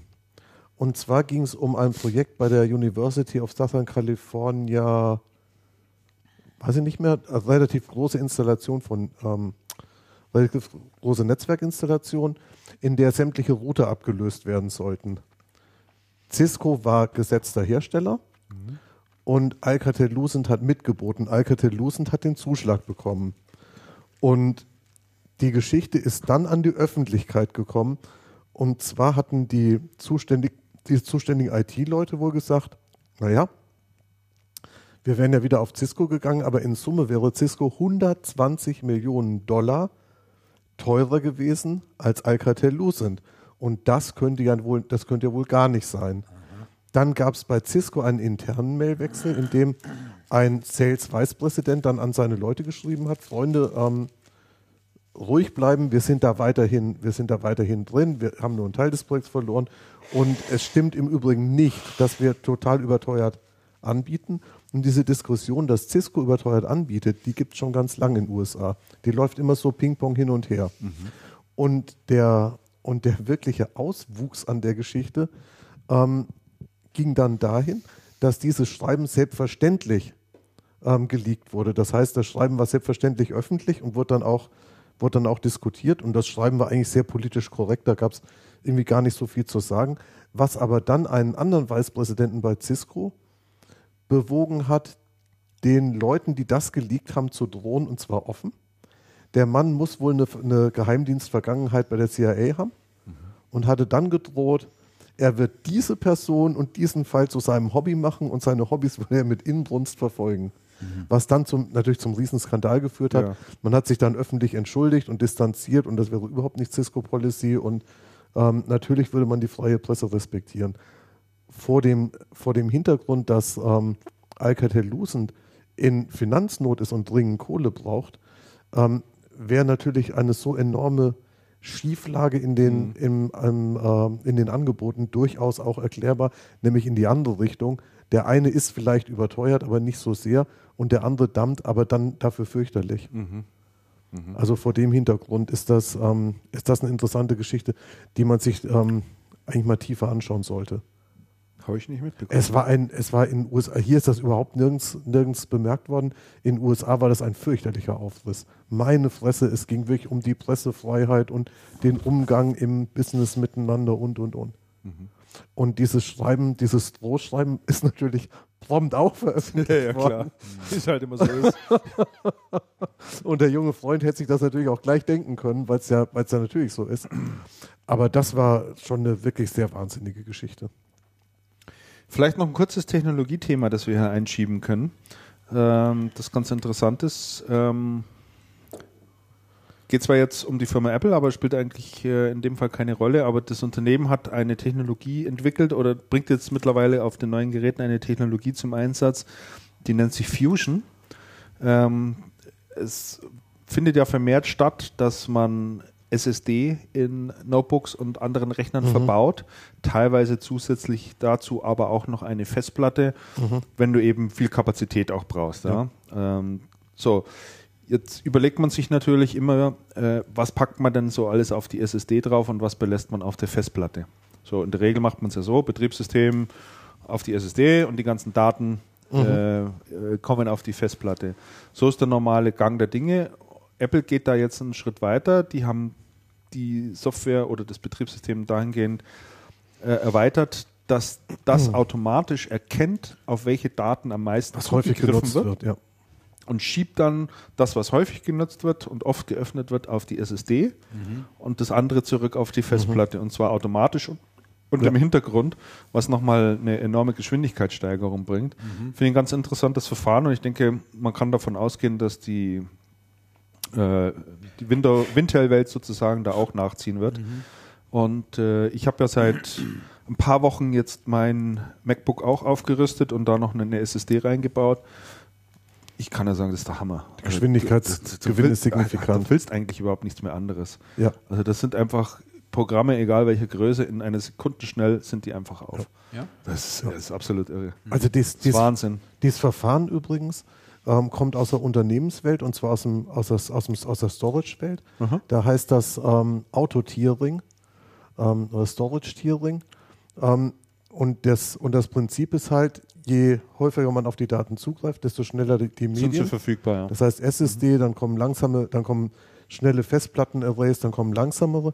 Und es gibt dort auch so einen Aufsatz, wo man automatisches Tiering tatsächlich bis in die Cloud machen kann.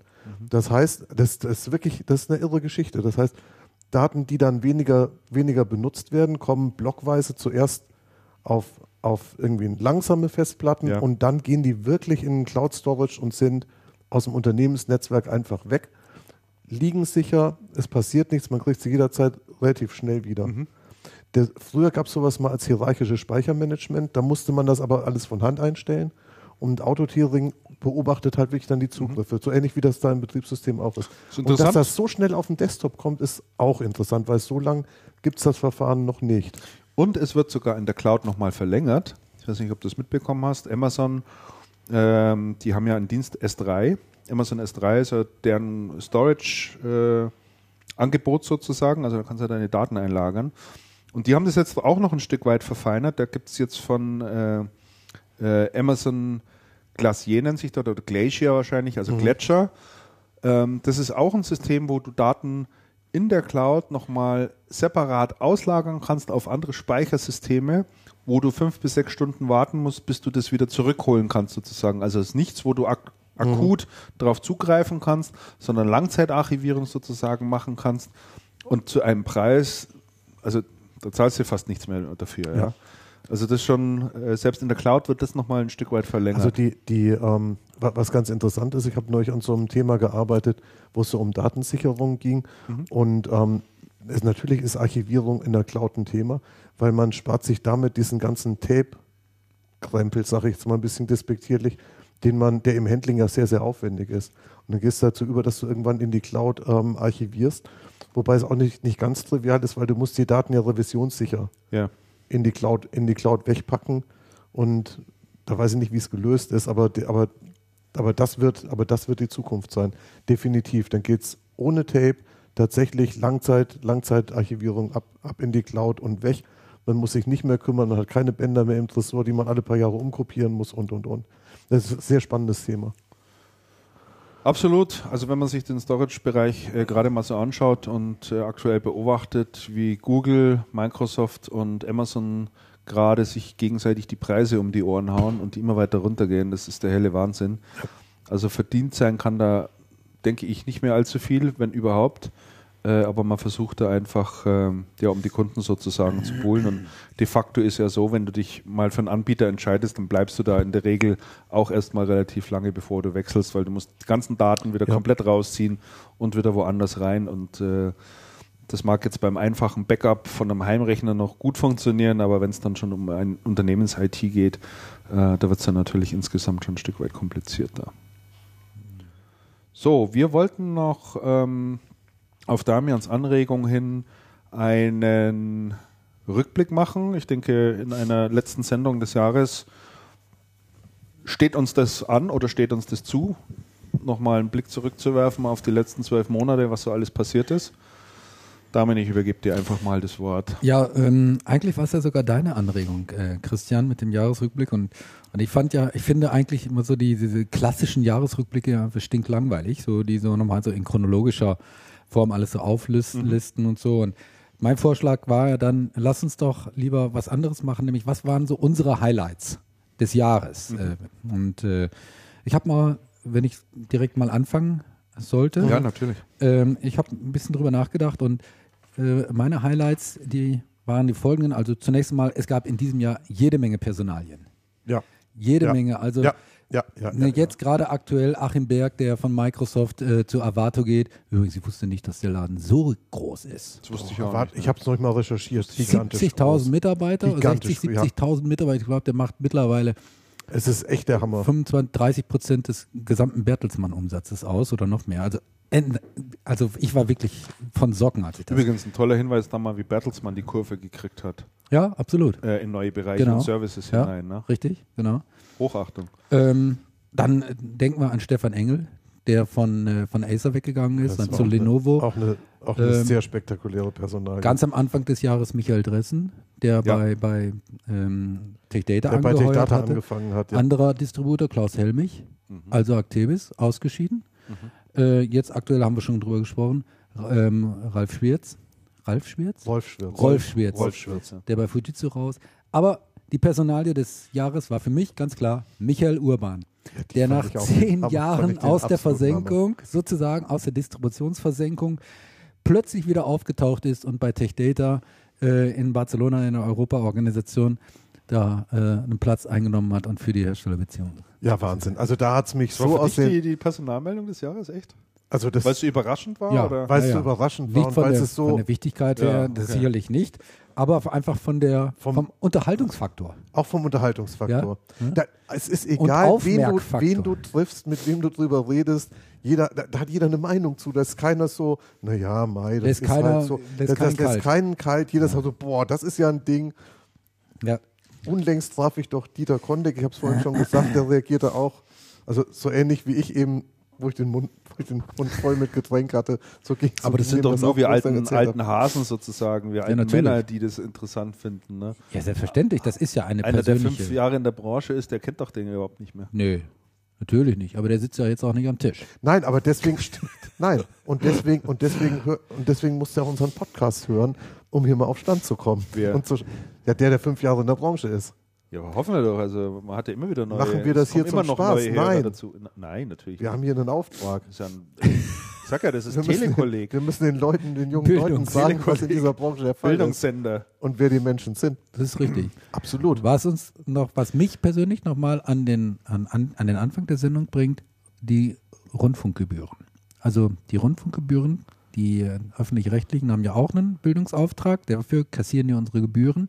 Wir haben, wie wir jetzt gemeinsam gerade erarbeitet haben, ebenfalls einen Bildungsauftrag. Ja. Wir kriegen keine Gebühren. Richtig. Das kann aber nicht angehen. Nein, das kann Das nicht. ist ungerecht. nicht? Das ist nicht in Ordnung. Nein, das ist nicht in Ordnung. Wer will die FDP da mal, Herrn Rösler, drauf ansprechen? Also die bayerische FDP, ich glaube, ich trete da mal Gibt's ein. Da da kann man, man kann sehr schnell Karriere machen anscheinend. Aber du musst wahrscheinlich alles selber tun. Glühwein selber haben, Plakate kleben mit der anderen Hand und eine Rede schwingen. Ja, klar. Was sind denn eure Personalien des Jahres oder was ist eure, also Christian? meine ist genannt worden. Für mich war es ganz klar Michael Dressen. Mhm. Also weil der halt damals, äh, als er von Actavis weggegangen ist, äh, überall hat durchblicken lassen, Tech Data sei ja eigentlich sei überhaupt keine Option. Also das er total abgewunken hat Ja, irgendwie. und da ist er ne? genau aufgestanden. genau da ist er dann auch aufgeschlagen. Mhm. Wobei, was für mich eine spektakuläre Personalie war, das war ja nicht eine, sondern das war so ein ganzes Bündel, war die neue Geschäftsleitung bei der Also Activis. Mhm. Mhm. Wo man wirklich sagen musste, viele, viele Leute, viele Leute weg, viele langjährige äh, Manager weg, viele bewährte Man Manager weg Ja. und eine ganz junge Truppe da an die, an die Spitze zu setzen. Ähm, fand ich, auf, naja, so überraschend fand ich es dann, fand ich's dann nicht. Vom Ausmaß fand ich es sehr überraschend. Ähm, und auf der anderen Seite, wenn ich, wenn ich mir heute anschaue, ähm, was weiß ich, die Stimmung bei der Also Actebis und die, und die Aktivitäten im Markt, wir haben ja vorhin schon ein bisschen drüber gesprochen, ähm, muss man sagen, das hat, das hat doch irgendwie recht gut funktioniert. Also das hätte ich nicht gedacht, dass der Laden so schnell ähm, doch so, so gut unterwegs ist, dass die Stimmung so gut ist und dass auch eine enorme Kreativität in dem, also in, in der Truppe da vorhanden ist. Einige haben sie ja auch nicht mitgetragen, wie der, der Oliver Kaiser, der raus ist, jetzt Ja. bei VMA ist. Der hat auch die Konsequenzen gezogen. Also gab Ja. schon, Ja, gab schon, Einige, die raus sind. Hier schon viel polarisiert worden. Ja, das war, das war, das war, das waren sehr heftige Verwerfungen. Auch im, auch im Vorfeld, wobei überhaupt nicht klar war, was da passieren würde. Armin schreibt gerade, da war vor allen Dingen die Pressekonferenz spektakulär. Allerdings. Stimmt. Die in den Straubing, ne? Straubing, ja. In war- Straubing, ja, da haben wir auch schon Die war wirklich intensiv sensationell. drüber gesprochen. Da. Da Da haben wir träume schon ich noch. Da träume ich nachts noch von. Echt? Ja, das Schöne ist ja, über all das, was wir jetzt sprechen, ja, äh, Personalien und so weiter und zu den Unternehmen kommen wir, es gibt ja alles zum Nachhören. Ne? Richtig. Wo Gibt's denn? alles Richtig. zum Nachhören. Unter www.channelcast.de oder bei iTunes einfach Ja. mal nach Channelcast suchen, so. Podcast abonnieren. Na, Dann hat man über die ganzen Feiertage etwa 170 Stunden Hörmaterial Ja. und kann sich das alles Man nochmal. muss sich nicht mehr Sissi Teil 1 bis 4 anschauen. Ja. Genau. Nee, muss man nicht. Da kann man das mal schön in Ruhe machen. Absolut. Vor allen Dingen die, die, die, die, die neuen Hörer, ne? Ja, die in der Branche neu die sind. unsere Witze hier nicht verstehen. Ja. Frage in die Runde: Was war denn euer Unternehmen des Jahres? Also Im Positiven oder ja, Negativen? überhaupt, in das, was am meisten für Aufsehen gesorgt hat, worüber am meisten gesprochen wird, was, an dem man sich reiben konnte. Ich weiß jetzt nicht, ob ich es direkt an einem Unternehmen festmachen kann, aber ich äh, fand dieses Jahr extrem auffällig den Untergang der japanischen Hightech-Firmen. Die Nation des Sony, Jahres. Panasonic, Sharp, Mhm. wie das da so ganz massiv runtergegangen Oh, ja, ist. Toshiba kannst ja jeden nennen. Toshiba, da Kannst kann man ja im Prinzip, im Prinzip jeden nennen. Mhm. Und äh, wenn man das einfach nochmal vergleicht vor ein paar Jahren, was das mal für Riesenunternehmen, für Riesenkonzerne Mhm. waren, die Mhm. Völlig auch unangreifbar. So, unangreifbar und so den Takt vorgegeben Ja. haben in vielen Bereichen und das im Moment alles zusammenbricht wie ein Kartenhaus und man Mhm. da nicht weiß, wo das noch enden wird. Mhm. Ähm, die viele der Ratingsagenturen stufen die ja immer weiter runter. Also das war für mich so Mhm. nicht dediziert auf ein Unternehmen, aber ja, Mhm. Ja, das ist ein guter Punkt. Mhm. Andreas? Auf Herstellerseite wahrscheinlich HP. Ja, sehe ich auch so. Aus, auch wichtig. Und zwar aus zwei, also ich würde mal, ich sehe bei HP zwei Aspekte. Das eine ist dieser globale Aspekt, ähm, eine McWhitman, die da reingeht und versucht, Ordnung in den Laden zu bekommen, den sie ja früher Randnote als Aufsichtsratsmitglied doch auch mitgeholfen hat, durcheinander zu wirbeln. Ähm, die, ähm, die, der Merch der beiden Abteilungen, dieser Riesen-Merch, ähm, die Verwerfungen, die es um eine Autonomie gegeben hat. Ähm, oh, Randnotiz zur Autonomie.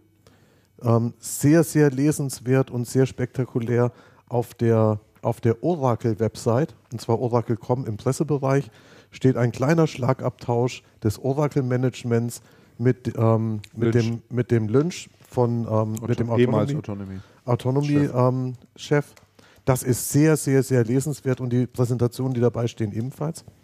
Also das finde ich den einen interessanten Aspekt bei HP international und bei HP in Deutschland finde ich einen interessanten Aspekt, wie die ähm, erst die PSG und jetzt die, ähm, die zusammengelegte PPS tatsächlich auf die Partner zugeht und sagt, liebe Partner, wir wollen was für euch tun. Wir müssen schauen, dass, dass wir einfacher werden, dass die Prozesse besser werden, ähm, dass ihr besser mit uns Geschäft machen könnt. Also das finde ich, das finde ich einen sehr, sehr positiven Aspekt. Da würde ich sagen, das ist ähm, schon sowas wie das Channel Commitment des Jahres oder so. Also es ist, äh, wirklich. Also ich hätte noch zwei andere äh, Namen in die Runde zu werfen. Das eine ist Metro, äh, Schrägstrich äh, MSH. Oh, die Hammer. MSH. Weil die oh, haben- viel drüber Die haben Ja, uns in diesem oh ja. Jahr wirklich äh, gut Sendung. beschäftigt. Ja. Ja.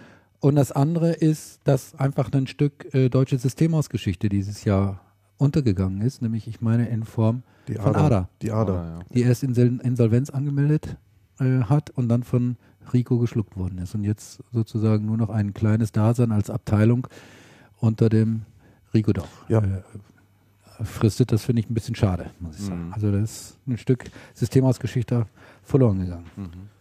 Ja, wobei die, dies, ähm, diese Ader-Geschichte schon so viele Jahre in die falsche Richtung gelaufen ist Natürlich. und sich hartneckig je, Ja, ja. jedem Versuch, das Ding in Ordnung zu bringen, ähm, widersetzt hat. Nämlich entweder die Ader selber intern oder die Gesellschafter. Ja. Wo du sagen musst, das ist das, sowas darf doch überhaupt gar nicht wahr sein. Das, das, das ist mal ein richtig gutes Thema, die Ader für, sagen wir mal, für so eine Masterarbeit. Ja. Also für eine Abschlussarbeit an der, an der. Uni, wie man ein Unternehmen wirklich in die Ja. Grütze gehen äh, Ja. lassen kann. Also Ja, das sollte man wirklich mal untersuchen. hm. Wäre ich jetzt bei so einem Hersteller, würde ich sagen, da setze ich, da setze ich mal einen Werkstudenten drauf ja, an. klar, natürlich. Ja, Ja. ja, auf jeden Also das wäre das, das ist wirklich sehr interessant. man sicherlich einiges daraus lernen. Ja. Sofern die Leute halt noch da sind und man da auf die, die Information noch Zugriff hat. Du, Ich hätte- die, die Leute sind ja mehr oder weniger bekannt. Ich hätte noch zwei Sachen Ja. für dieses Jahr. Und einmal eine PR-Aktion des Jahres. Das war für mich ganz einwandfrei. Ähm, die Bestellung von Heinrich von Pierer und Olaf Henkel von Usesoft. Also da hat der liebe, der liebe Herr Schneider, der Chef von Usesoft, also wirklich, äh, was soll ich sagen, ja, einen tollen Job gemacht. Ja, ich war bei der PK, gegangen. bei der Pressekonferenz war ich dabei. Ah, Das du bist war, dabei gewesen. Ich war dabei. Live, das wollte ich mir nicht entgehen lassen. Und es war tatsächlich so, wie äh, bei einer großen Pressekonferenz oder bei einer Pressekonferenz eines wirklich großen DAX-Unternehmens, die Pressefotografen Vorne in die, Viererreihen, oder? ja und waren am Knipsen und der Herr von Pierer und Ach, Herr die waren Henkel. dabei, oder was? Ja, natürlich. Die, Ah, waren die dabei. saßen da. Die sind extra angereist. Was hat er denen denn gezahlt? Henkel hat gesagt, er hätte ja noch einige Aufsichtsratsmandate und Beiräte äh, gehabt oder immer noch in seinem Leben und keiner sei so schlecht bezahlt wie dieser. Ja, okay, das kann ich verstehen. Also das war, da, und, und der hat ja eine Presse gehabt, äh, der Justsoft dadurch. Also das war sensationell. Die Vivo hat darüber geschrieben, das Handelsblatt, ja, die Bildzeitung, überall stand der drin. Das, ja.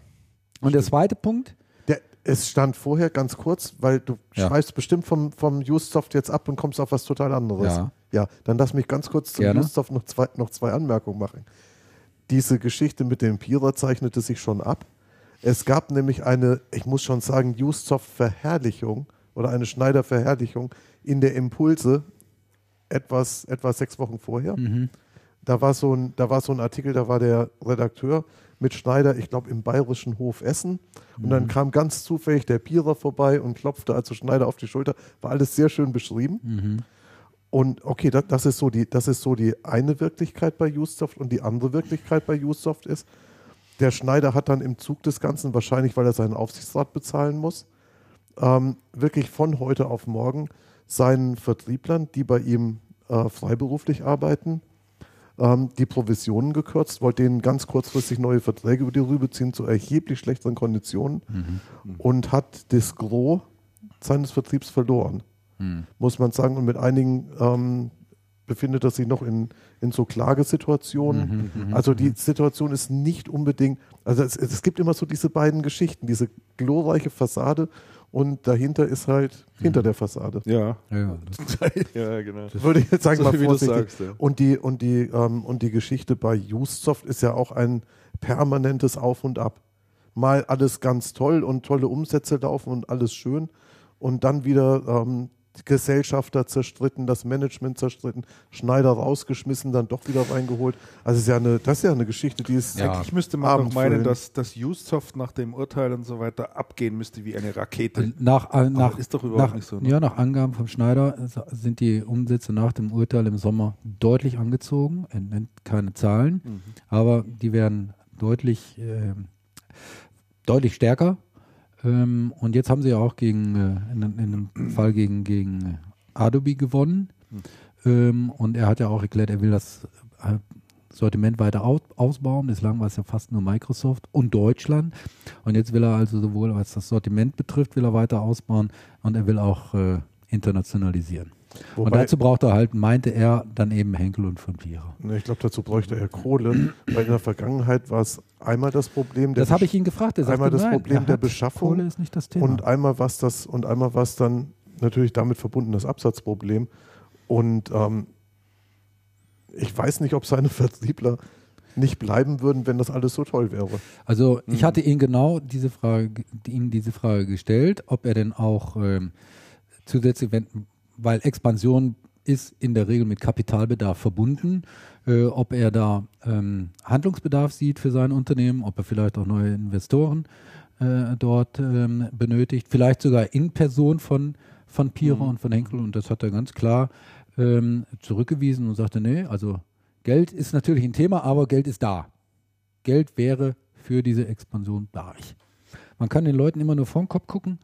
Ja, und ja, ja, ja. Ja, Ich ja. weiß es nicht. Äh, Und selbst wenn du reinschauen würdest, würdest du nur Grey Matter sehen. möglicherweise. Aber mir fiel gerade noch was ein, weil wir über ähm, spektakuläre PR-Aktionen gesprochen haben Hm. und auf das Thema Just äh, Soft kam. Es gibt noch eine schöne PR-Aktion, die sehr auffällig war in diesem Jahr. Aha. Und das war die, ist die neue Werbung von Redcoon. Ach, um Gottes Willen, ja, da musste ich auch Ja. dran denken. Ähm, hei, hei. Die ich ja persönlich als äh, Desaster des Jahres fast schon bezeichnen würde. Hatten wir die nicht neulich verlinkt? Wir hatten, Wir hatten in der auf der letzten letzten- Sendung auf der letzten gesprochen. Sendung, hatten wir, ja, ne? hatten wir drüber gesprochen und Ich habe auf den bis Link heute- geklickt, es war, ich war erschüttert. ich bis heute nicht nachvollziehen kann, warum Redcoon sich in diese Richtung bewegt, was seinen Ruf anbelangt. Mhm. Da habe ich einfach über, das kann, das kann ich einfach nicht nachvollziehen. Also das, das hat dieses Unternehmen nicht nötig gehabt. Die hätten sich ganz anders positionieren können. Die hätten sich eher im, im Bereich Services und was weiß ich positionieren können. Ja, das ist ja Wenn auch so ein Bereich Services, in dem sich da positioniert haben. ja, ja, schon. Aber Das älteste ähm, Service. sich Ja. da jetzt so einen Anstrich zu geben, fand ich irgendwie seltsam. Ja. Echt seltsam. Ja, Ja, ja, ke- kein Widerspruch. ja. nee, ich glaube, das kann von uns keiner nachvollziehen. Also ich kann es auch Nee. nicht nachvollziehen. Also, Haben wir noch irgendwas des Jahres? Ich möchte ein Thema noch Ja? ansprechen, auch weil es es hat nicht vielleicht direkt mit der IT-Branche zu tun, aber indirekt schon. Und zwar ist es äh, äh, das Aus für die Financial Times Deutschland. darüber wollten wir noch sprechen. Das haben wir auf Facebook angekündigt. Hatten wir, hatten wir angekündigt. Und Yes. zwar ist das für mich schon auch, was die IT-Branche betrifft, ein wichtiges Thema, weil die Financial Times Deutschland in den ersten Jahren hat sehr schwerpunktmäßig immer über die IT-Branche, Waren ja auch viele berichtet, Redakteure aus ja. dem Bereich. frühere Computerwoche-Redakteure. Computerredakteure, einige, ja. Und die haben ja jetzt in diesem Jahr dann, ähm, wie soll man sagen, das Blatt endgültig dann zugeklappt und erscheint nicht mehr, sowohl print als auch online nicht. Ja, und ist damit jetzt Geschichte Financial Times Deutschland. Stimmt. Ja. Wie seht ihr, was ist da passiert? Wieso Was ist da passiert? Wieso ist es schiefgelaufen? Also, Ja, sie haben es in erster Linie, in, an erster Stelle mal, haben sie das Projekt überhaupt angefangen. ja. Und zwar unter erheblich, meines Erachtens, Verkennung der, der, der allgemeinen wirtschaftlichen Vorzeichen. Was Ja. meinst du damit? viel zu groß Die, aufgesetzt alles. sie haben es, also ich glaube, glaube, ein ganz massives Problem von Anfang an ist der Plan gewesen, der, der dahinter stand, also der Businessplan, der viel zu groß dimensioniert war, der zu einer Zeit kam, als die Anzeigenmärkte in USA bereits am Abbrechen waren. Das, das wurde ja konzeptioniert in der Zeit, wo es so, wo es so Medien gab wie eine Fast Company oder eine Business 2.0. Der, die Fast Company hatte in den USA, ich glaube, 400 Seiten. Von den 400 Seiten waren 200 Seiten Anzeigen. Das war sehr massiv. Und damals war sehr viel in die Richtung in Bewegung. In Deutschland wurde damals gegründet eine Wirtschaftswoche E-Business Ja. Ja. endete in ganz, ganz, ganz schlimmen Desaster, wurde auch nach kurzer Zeit wieder eingestellt. Ja. Das hätte man wahrscheinlich mit der, mit der Financial Times auch machen sollen. Da gab es rechts, rechts und links einige Blätter da. Ja, ja. In USA, in USA waren wir davon betroffen, also damals CRN USA, ähm, hieß bis dato Computer Reseller News, hat sich dann umbenannt in CRN, um diesen Hype mitzunehmen, hat dann angefangen, diese ganzen Web, Web äh, 2.0 und, und Online-Unternehmen und Webagenturen zu adressieren. Es ist ein brüllendes Debakel gewesen, denn diese Anzeigen gab es innerhalb kürzester Zeit nicht mehr. Die klassischen IT-Hersteller, was weiß ich, eine Seagate oder so, haben sich überhaupt nicht in der Zielgruppe wiedergefunden. Und die Zielgruppe hat sich selber im Heft nicht mehr wiedergefunden, weil die Zielgruppe Händler ist ja geblieben. Die haben das dann behutsam korrigiert. Ähm, die, die Anzeigenmärkte in den USA sind innerhalb kürzester Zeit in sich zusammengebrochen und dann auch in Deutschland. Und meines Erachtens war es, ähm, war die Intention, mit der das ganze Ding gestartet ist, die Gier. die reine nackte Gier zu sagen, da gibt es was abzuholen, das machen wir, volle Pulle, was kostet die Welt, das kommt alle mal wieder rein und Song. Und was ich nicht verstanden habe, ist, okay, man kann das ja schon machen. Aber irgendwann muss man doch sagen, hey, ich glaube, irgendwie läuft das Ding nicht so. Was ja die Wirtschaftswoche bei der Wirtschaftswoche E-Business gemacht hat mhm. und dann die Notbremse gezogen. Aber dass da dann über zig Jahre nichts gemacht wurde und man die Leute wirklich vor die Wand hat laufen lassen. Ja. Also finde ich, find ich ganz, ja finde ich komplett immer so um die, um, die, um die 10 Millionen Euro, die die Verlust gemacht haben. Ich meine, dass da keiner früher mal korrigierend eingegriffen hat und mal versucht hat, äh, die auf ein Format oder auf etwas so runterzustutzen, wo die halt einfach vernünftig arbeiten können. Das finde ich schon auch verwunderlich und, und, und schwierig. So im, im, im Nachhinein fand ich dann auch die Einsicht, also als sie dann ihre Abschiedsparty gegeben haben und die letzte Ausgabe rausgegeben haben. Und der letzte Satz, der dann war, wenn wir die Chance hätten, wir würden es jederzeit wieder so machen. Da, muss, da habe ich mir gedacht, Leute, ihr habt, ihr habt irgendwie den Knall nicht gehört. Ja.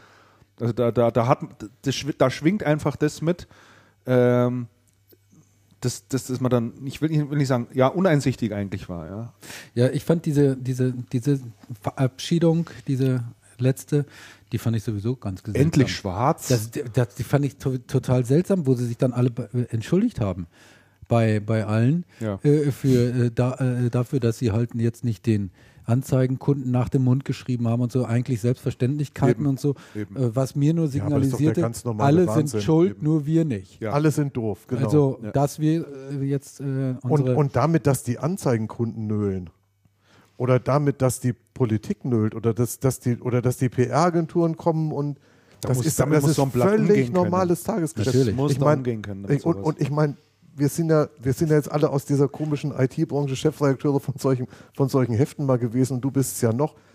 Wer ist denn, wer ist denn bitte empfindlicher als die Distributoren? Ja, mhm. ja. das stimmt allerdings. Keiner. Mhm. Keiner.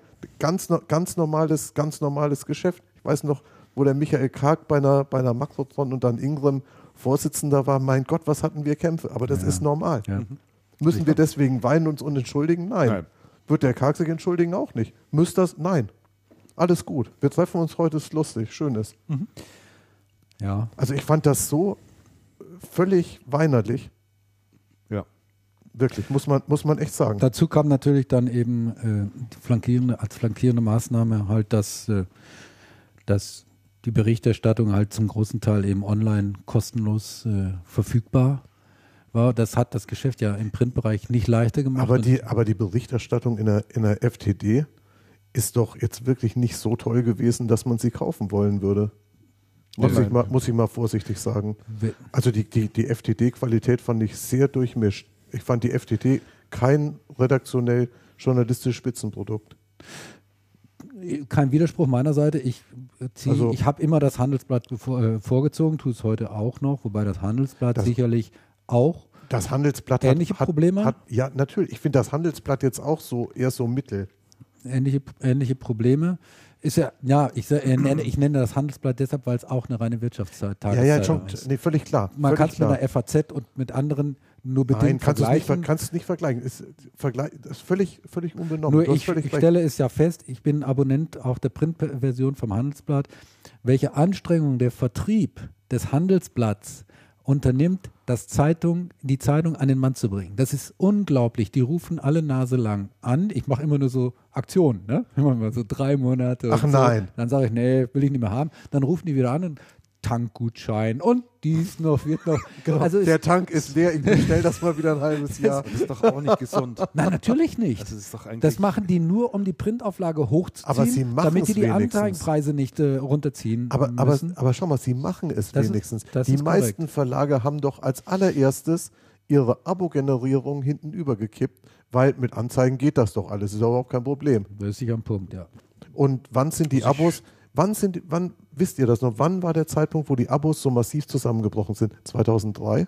2004? Es gab einen Zeitpunkt, wo die Unternehmen angefangen haben zu sparen. Und früher hat man in alles Mögliche reingeschaut, aber nie in diese kleinen Posten. Mhm. Und es gab dann diesen Zeitpunkt, wo die Abos massiv, ja. bei, bei Computerzeitschriften ganz massiv, Überall. ganz massiv gekürzt worden sind und zurückgefahren worden sind. Und die Verlage haben es wirklich nicht für, nicht für nötig gehalten, da massiv gegenzusteuern. Mhm. Oder Abos war ja irgendwie schwierig. Ja. Man kauft dann ein paar Abos und dann schaut man halt, ob die wieder verfallen oder wie das ist. Also ich sehe es grundsätzlich aber auch für Tageszeitungen, Wirtschaftstageszeitungen, aber auch für andere sehe ich also durchaus weiterhin schwierige Zeiten. Ja, sicher. Die hat das Handelsblatt sicher. also auch. Ähm, es wundert mich immer, wenn ich Artikel, die ich morgens in der Printausgabe lese, wenig später auch online lesen kann. Den haarklein denselben Artikel. Da frage ich mich, Leute, wollt ihr mich eigentlich verarschen?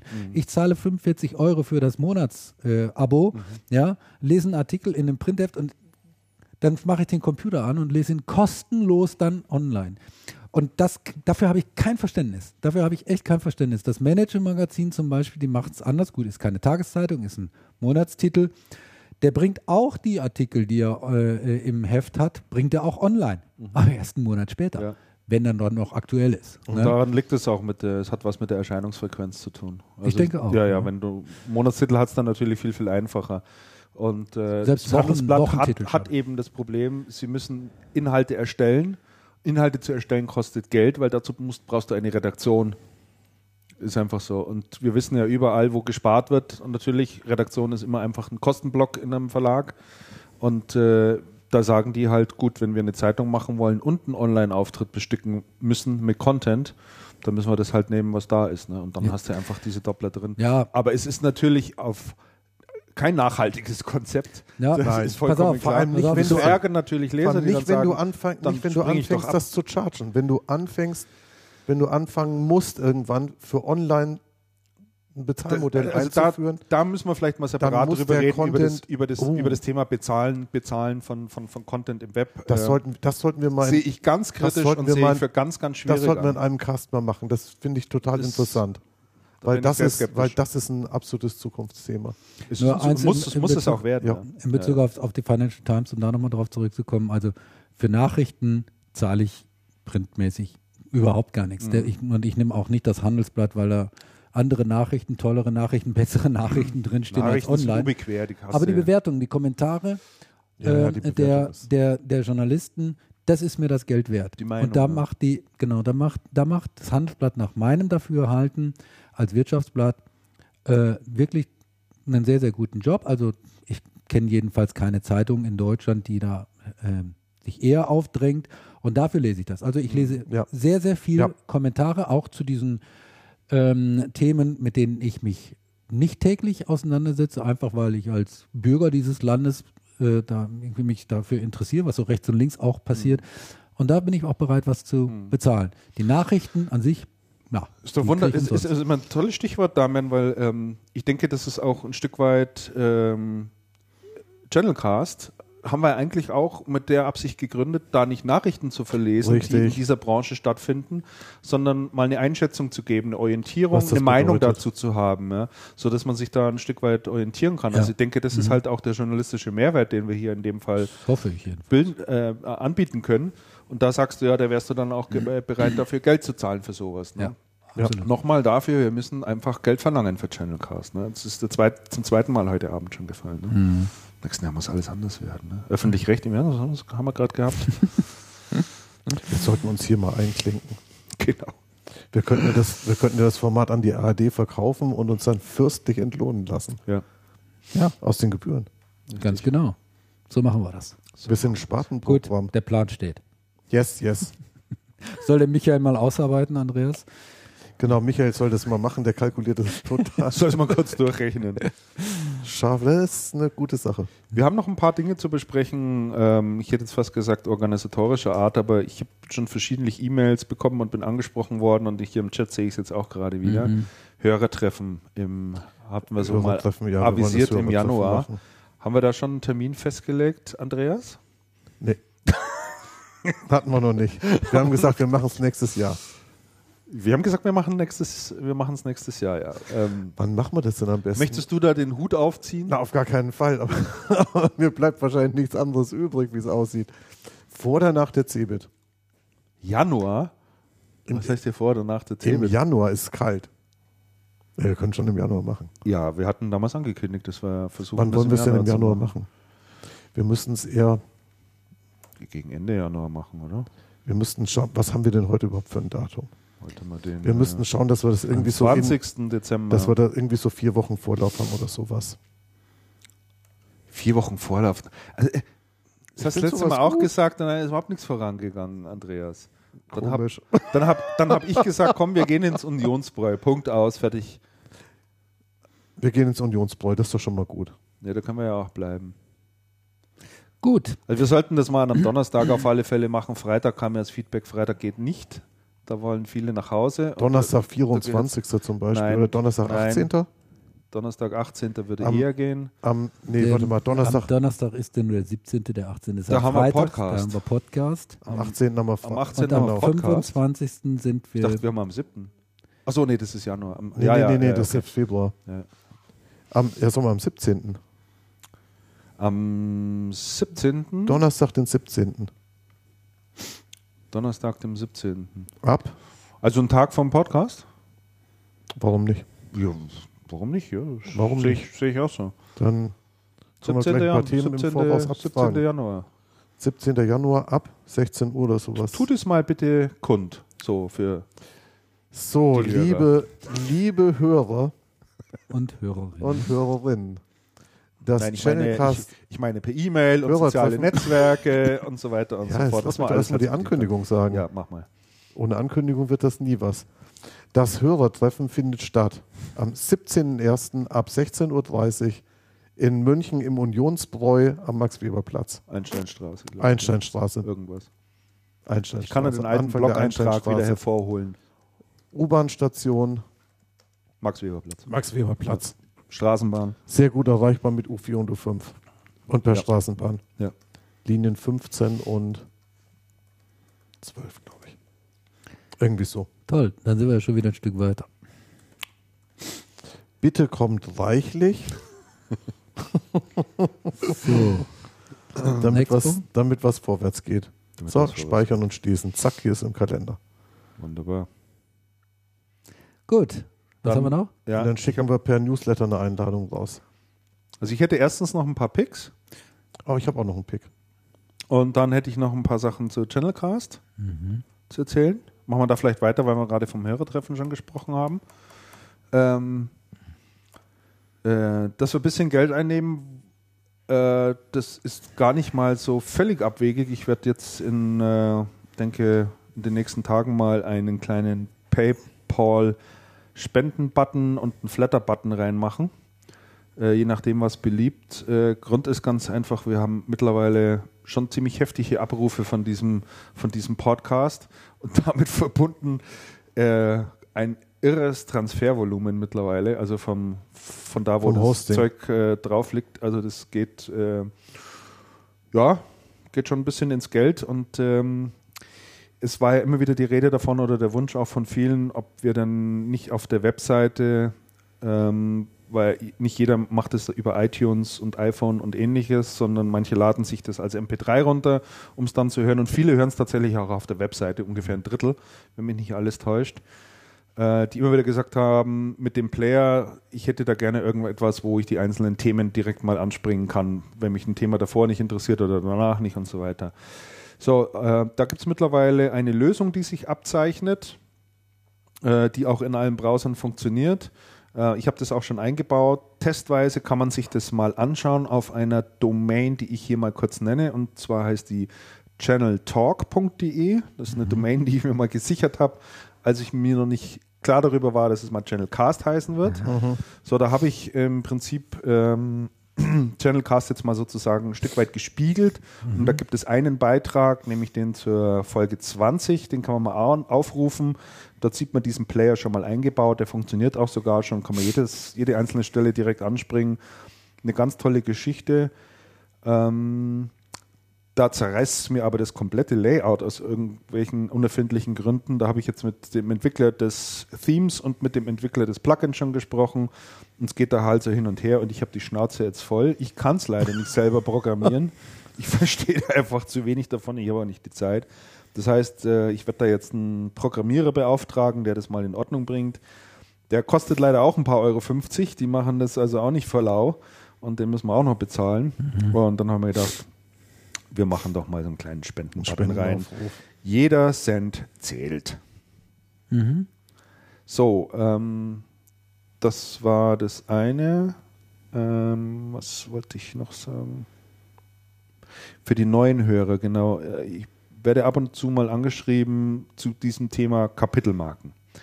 Äh, dazu nochmal Folgendes. Ähm, offiziell wird offiziell unterstützt MP3 keine Kapitelmarken. Es gibt jetzt allerdings einen neuen Standard, der das erlaubt und ich werde in Zukunft auch diese MP3-Dateien mit Kapitelmarken versehen. Müsst ihr allerdings alles selber ausprobieren, ob eure Endgeräte das auch unterstützen. Ich glaube, es macht nicht jedes Gerät. Ähm, da muss man sich wirklich, äh, muss man ganz einfach ausprobieren. Das Format, was Kapitelmarken vollumfänglich unterstützt und auch Links unterstützt, die eingebaut sind und Grafiken und sonstiger Zeug, ist das Format MP4 oder M4A, je nachdem. Ähm, kann eigentlich jedes Endgerät damit auch umgehen. Das ist auch meine Empfehlung, sich dieses Format runterzuladen, wird auch angeboten und dann hat man die ganzen Kapitelmarken auch drin. Ähm, und dann war noch eine Frage danach, ähm, welche Podcast-Clients auf Android denn auch diese Kapitelmarken unterstützen. Tut mir leid, ich habe keins gefunden.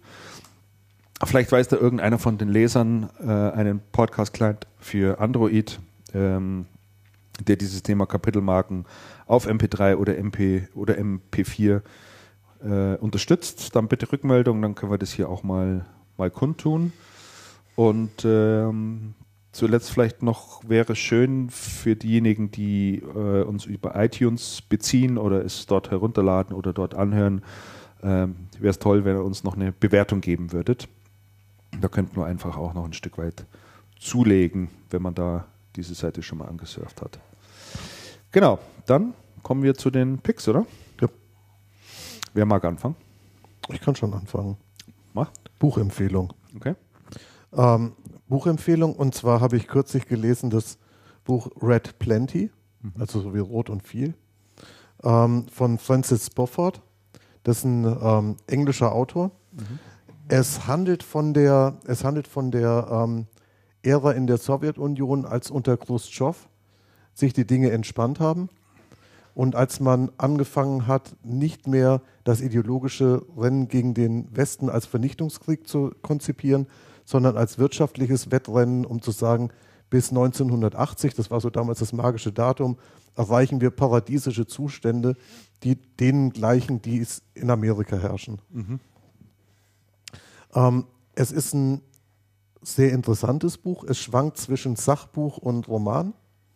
Es beschreibt sehr schön diese Aufbruchsstimmung und dann irgendwann den Sieg der Planwirtschaft. Und das ist diese Aufbruchsstimmung, die Planwirtschaft weiterzuentwickeln und dann den Rückfall in die harte Planwirtschaft. Und ähm, ja, was soll ich sagen? Man kann sehr viel daraus lernen. Man kann, ähm, man kann sehr schön lernen, wann Vorgänge so verplant sind, dass jegliche Kreativität tot ist. Ähm, man kann lernen, wie Kreativität entsteht und man lernt auch sehr viel historisch und, und politisch-historisch über diese Zeit. Sehr, sehr interessantes Buch, absolut zu empfehlen.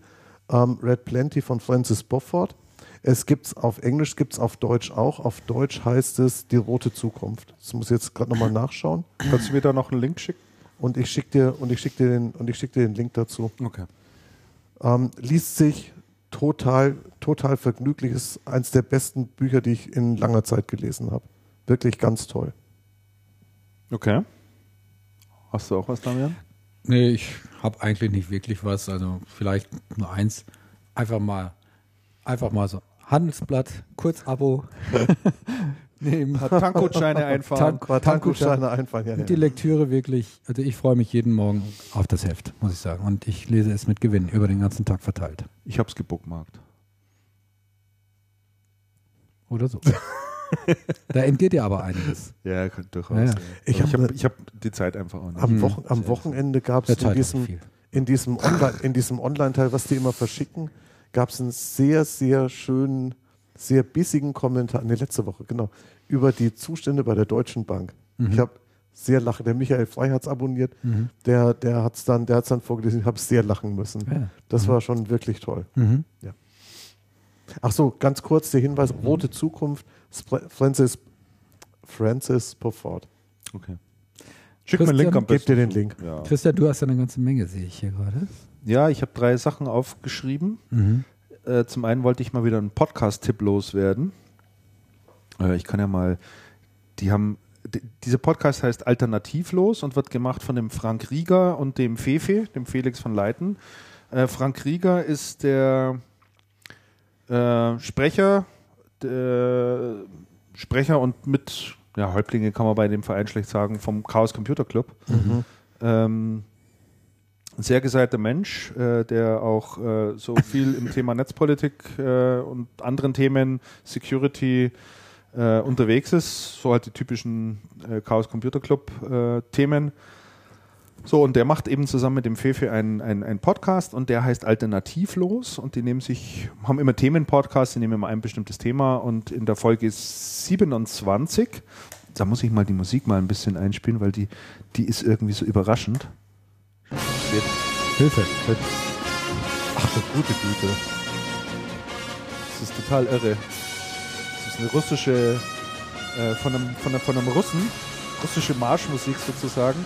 Und da denkt man immer so, das ist ja total martialisch. Es klingt so ein bisschen wie die Abwandlung der Internationale und gekreuzt mit dem Genau. Radetzky-Marsch. Ja, so ganz groß und so weiter.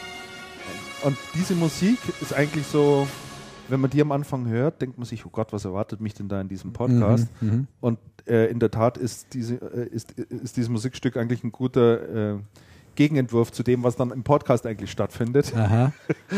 Ähm, weil, die, weil die zwei ja, wie gesagt, eher so netzpolitisch unterwegs sind und viele Dinge da auch sehr kritisch betrachten. Und unter anderem haben die mal ein Thema unter die Lupe genommen, äh, da geht es um das Thema Drohnen. Äh, ist ja auch so etwas, äh, von dem man nicht so richtig weiß, wie man damit umgehen soll. Also man nimmt immer mehr wahr, dass irgendwo in den Park, in dem man kommt, da plötzlich diese Drohnen so ein bisschen rumfliegen und diese Quadrocopter, ne, und da hängt da unten so Kameras dran äh, und dann fliegen die da umher und dann kriegt man das so ein bisschen aus der Tagesschau abends mal mit, da ist irgendwie dann eine Drohne da über Afghanistan drüber geflogen Ja, ja, ja. oder die haben eine abgeschossen und so. Und das ist ja irgendwie so etwas, wo man immer ein bisschen was davon hört und dann liest man vielleicht auch mal so ein bisschen drüber, ja, wie geht denn das eigentlich mit den Drohnen weiter? Wie autonom werden die denn irgendwann mal? Welche Rolle spielen die denn bei Kriegen? Können die Drohnen eigentlich schon autonom töten? Ja, also wie ist das mit dem Schießbefehl? Äh, was haben die da für Aufgaben? Sitzt da nicht immer jemand dahinter, der die steuert? hätte noch ist, noch ist das so. Dazu wurde sich aber auch ganz bewusst entschieden. Die Dinger sind aber eigentlich alle vorbereitet, um auch sehr autonom äh, reagieren zu können. Oh. Und äh, in diesem Podcast kann ich dahingehend nur empfehlen, wenn man sich da mal zu dem Thema Drohnen in seiner Gänze schlau machen will. Super aufbereitet, extrem gut recherchiert, mit vielen Beispielen, auch sehr vielen Links dazu. Ähm, absolut hörenswert. Alternativlos, Folge 27. Ähm, das zweite Thema, eine App-Empfehlung. Ähm, ich habe hier aufgeschrieben Sputnik, äh, empfehle aber eventuell auch äh, die App Iridium Flares. Sagt einem das was? Das Projekt Iridium Iridium gab es Flares? früher mal. Genau, Iridium. Hat das damit zu tun? Es hat damit Satelliten, zu tun. in niedriger genau. Erdumlaufbahn, Richtig. mit denen man telefonieren konnte. Es war ein gigantischer Flop. Ja, Es waren Milliarden verbrannt. Es Ja. war Wahnsinn. richtig. Und äh, diese Iridium-Satelliten, die schwirren ja da nach wie vor dort oben rum. Und das ist ja keine geringe Anzahl an Satelliten, die dort äh, hochgeschossen wurde. Richtig. Diese Satelliten sind ja nicht besonders weit oben. Richtig. Was diese Satelliten auszeichnet, ist, dass sie riesige Sonnensegel haben für die Stromversorgung, die alle total schön glatt poliert sind. Und wenn der richtige Zeitpunkt gekommen ist und du gerade an den Himmel hochschaust und die Sonne richtig stehst, dann siehst du die dort oben blitzen. Wie so eine Sternschnuppe ungefähr muss man sich das vorstellen. Äh, nur wesentlich intensiver und wesentlich gleißender. Und da gibt es eine App dafür, die macht man an, die ermittelt den eigenen persönlichen Standort und die sagt dir genau, wann du um wie viel Uhr in welche Himmelsrichtung, in welche Höhe schauen musst, um diese Flares eben zu sehen. Fand ich total Das witzig ist ja nett. Äh, weil man da halt Leute auch so total überraschen kann. So, Liebling, ich zeig dir mal eine Sternschnuppe, pass auf. Hey, da kommt Ne? sie. Oh. Pass auf, da. Ne? Also, ähm, aber ist mal wieder eine, eine, eine schöne App, die, sagen wir mal, ein bisschen mehr in Richtung Aufmerksamkeit gen Himmel lenkt. Finde ich immer ganz schön. Es gibt so viele schöne Himmelsereignisse und man versäumt sie eigentlich immer. Äh, eine der beiden Apps, ähm, zeigt einem zugleich auch noch an, wenn gerade mal wieder die ISS im Überflug ist. Auch die kann man sehr schön sehen. Die ISS sieht man gut, habe ich neulich mal Sieht gesehen. man wirklich ja. sehr, sehr gut. Auch ganz hell und intensiv. Mit dem Feldstecher kann man da schon sogar kleine De Deta- Details, will ich jetzt nicht sagen, aber kann man schon einiges erkennen. Und da hilft einem die auch äh, ein Stück weit. Also das sind meine zwei App-Empfehlungen äh, für iOS. Und äh, zum dritten keine Empfehlung, sondern äh, mal eine Bitte von mir. Und zwar geht es ja jetzt wieder auf Weihnachten zu. Ähm, da wollte ich euch mal bitten, steckt vielleicht eurem Post- und Paketboten mal einen kleinen Umschlag zu, wo äh, so ein kleines Trinkgeld drin ist. Ich hatte vor wenigen Tagen wieder das Erlebnis, äh, dreiviertel neun am Abend klingelt bei mir die Haustür, kam der Hermesbote hoch und hat mir noch ein Paket gebracht und der war also schon fix und fertig, der Kerl. Und dann sage ich zu ihm, ja, jetzt geht es aber dann sicherlich gleich äh, Richtung Feierabend. Ich bin bestimmt der Letzte, weil wir auch das letzte Haus in der, in der Straße haben. Sagt er, nee, nee, er hat noch 60 Pakete vor sich. Oh Gott. Dann sage ich, äh, das meinen Sie jetzt nicht ernst, dass Sie hier noch 60 Pakete machen müssen? Dann sagt er, ja, eigentlich muss ich schon, damit ich wenigstens auf den Schnitt komme heute am Tag. Also gerade jetzt in der Zeit, wo auch so extrem viele Pakete ähm, äh, verschickt werden, die Jungs werden extrem mies bezahlt. die Freunde da treiben, ist extrem nicht mies Ordnung. Sie müssen immer höflich und freundlich sein. Ähm, das ist wirklich ein Dienstleister, ähm, genauso wie der Postbote im Übrigen auch. Da war ja unlängst ein schöner Artikel im Spiegel drin, wie es dort äh, teilweise zugeht.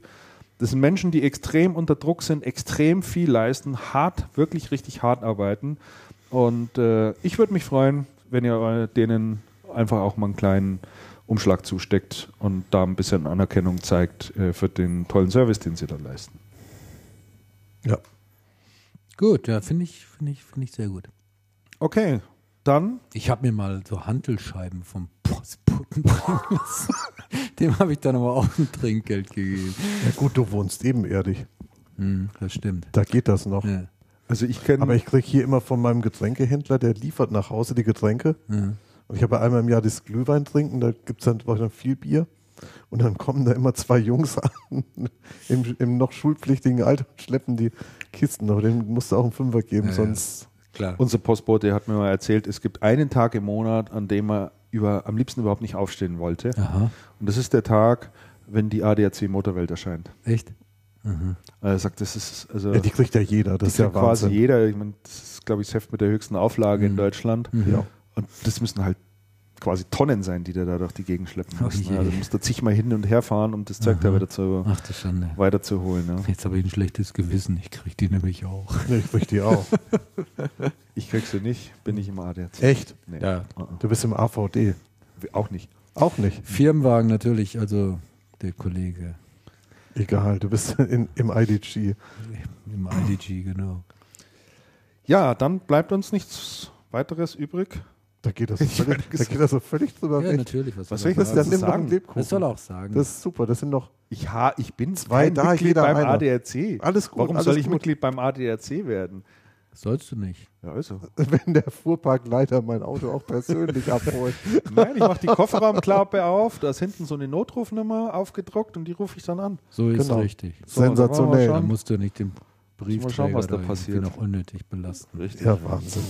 Nimm dir noch einen Lebkuchen. Zwei Stück sind noch da, kommt jeder ein. Nee, ich nicht mehr. Ich verzehr den Baumkuchen. Tausend Ich habe hier noch ein Stückchen. Wem gehört eigentlich das Wurstbrötchen hier auf dem Tisch? Das finde ich auch gut. Das ist meins. Ah, gut. Ja, das esse ich nachher auch noch im Auto. Wunderbar. Was? Das isst du auch noch, Christian? Ja, man braucht noch was, irgendwas Herzhaftes, Ja, ich hab auch aber kein Abendessen, süße ja. Zeug. Ja, gut. Zum Mittag habe ich ein bisschen Rosenkohl und ein bisschen Kartoffel gegessen. Das war's. Ja, dann ist ja so gut wie nichts. Genau. Mit einer kleinen Schweinsbratenbeilage. unter, und, und, unter so einer Käsekruste. Fingerdick. In Sahne schwimmend. Nee, es gab bei uns Ach, heute, ja, heute jetzt Ente gegeben mit Kartoffelknödel und Blaukraut. Und die Kantine bei uns finde ich super. Die kocht wirklich total Mhm. klasse und ein super Angebot, aber Geflügel kriegen die irgendwie nicht hin. Also jedes Mal, wenn es Ente oder Gans oder sowas gibt, das wird einfach total trocken. Und äh, das mag ich dann auch nicht. Ansonsten äh, kochen die wirklich gut. Und wer mich mal besucht, hier, den nehme ich auch gerne mal mit in die Kantine. Ja. Ähm, Faktencheck, äh, Andreas. Ähm, das Faktencheck dürfen wir nicht hatten wir schon vergessen. durch. Nein, wir haben den noch nicht durch. Und zwar ganz oben habe ich es noch hingeschrieben. Wir haben- Faktencheck, wir haben Wortmann. noch richtig. Wortmann, Fakt, haben wir letztes Mal nicht? Nein, das haben wir dann nur Da per- war es noch nicht da. da haben wir dann nur miteinander da. gesprochen, da war's Nein, noch nicht da. Richtig, richtig, da war es noch nicht da. Ähm, mir hat inzwischen der Sven, Sven ähm, Buchheim, Buchheim, geschrieben, mhm. Prokurist bei der Blue Chip. Ähm, Siegbert Wortmann, beziehungsweise auch die Wortmann selber, ist nicht beteiligt Ja. bei Blue Chip und war auch noch nie beteiligt. Da war die Diskussion, ähm, gibt es eine Beteiligung von ähm, Wortmann bei der Blue Chip? Richtig. Genau, und die gibt es nicht und gab Haben wir es drüber nicht. geredet in der, in In- der Folge 19. Genau, in keiner einzigen, in keiner einzigen Form. genau, und ist hiermit Und er hatte. Ne? genau, und er hatte mir nämlich geschrieben, ich hoffe, es ist nicht zu spät. Und da war es aber für den Podcast zu spät. Ja. Aber den hatte ich zurückgeschrieben, nein, nein, ist nie zu spät. Wir hatten drüber gesprochen, wir hatten es aber nicht mehr im Podcast. Ja, Ja. definitiv. Nein, hat sich aufgeklärt Gut. und ist hiermit öffentlich. Prima. Und Sven, vielen Dank für die Info. Wunderbar. Ja, dann bleibt uns, wie gesagt, noch äh, uns zu verabschieden, euch allen ein äh, paar schöne Weihnachtsfeiertage zu wünschen, zumindest diejenigen, an diejenigen, die den Podcast vorher noch hören. Schönen Jahreswechsel, feucht fröhlich, kommt gut rüber. Genau. Wir hören uns im neuen Jahr, Wir hören uns im neuen Jahr und dran denken, Hörertreffen 17. Januar. 17. Januar im Unionsbräu ab 16.30 Uhr. Genau, wir können schon mal in Aussicht stellen, dass wir dann im Podcast im Februar den Klaus Weinmann zu Gast haben werden Ja. von der Kammer. Genau. Äh, wahrscheinlich auch von dort aus senden werden. Genau. Ne? Genau. Das ist soweit schon mal in der Planung. Da werden wir in Cancom neuen Gebäude in München. Genau. Also vielen Dank auch für die Treue und ähm, das Feedback, das uns auch immer wieder erreicht. Dürft ihr gerne weitermachen, darf auch gerne noch mehr werden. Ähm, folgt uns auf Facebook oder Twitter, ähm, Genau. schreibt uns Kommentare, Bleibt lobt uns, auf gewogen iTunes, was weiß Ja. ich, keine Ahnung. Macht irgendwas, damit wir am Ball bleiben Und bleibt und die gesund. Lust nicht verlieren. Genau, bleibt gesund und kommt gut ins neue Jahr. Genau. So, und zum Abschluss äh, habe ich mir natürlich ein Hast schönes noch Lied noch rausgesucht, ja. Ähm, wir sind ja hier in Bayern und ich denke, wir sollten auch so die bayerische, na, Tradition will ich jetzt nicht sagen, aber den bayerischen Gesang auch äh, natürlich einen Stellenwert geben hier beim Channelcast und wir ab verabschieden uns mit einem, wie ich finde, sehr gelungen vorgetragenen Lied. Viel Mhm. Spaß dabei. Ade. Servus. Servus. Macht's gut.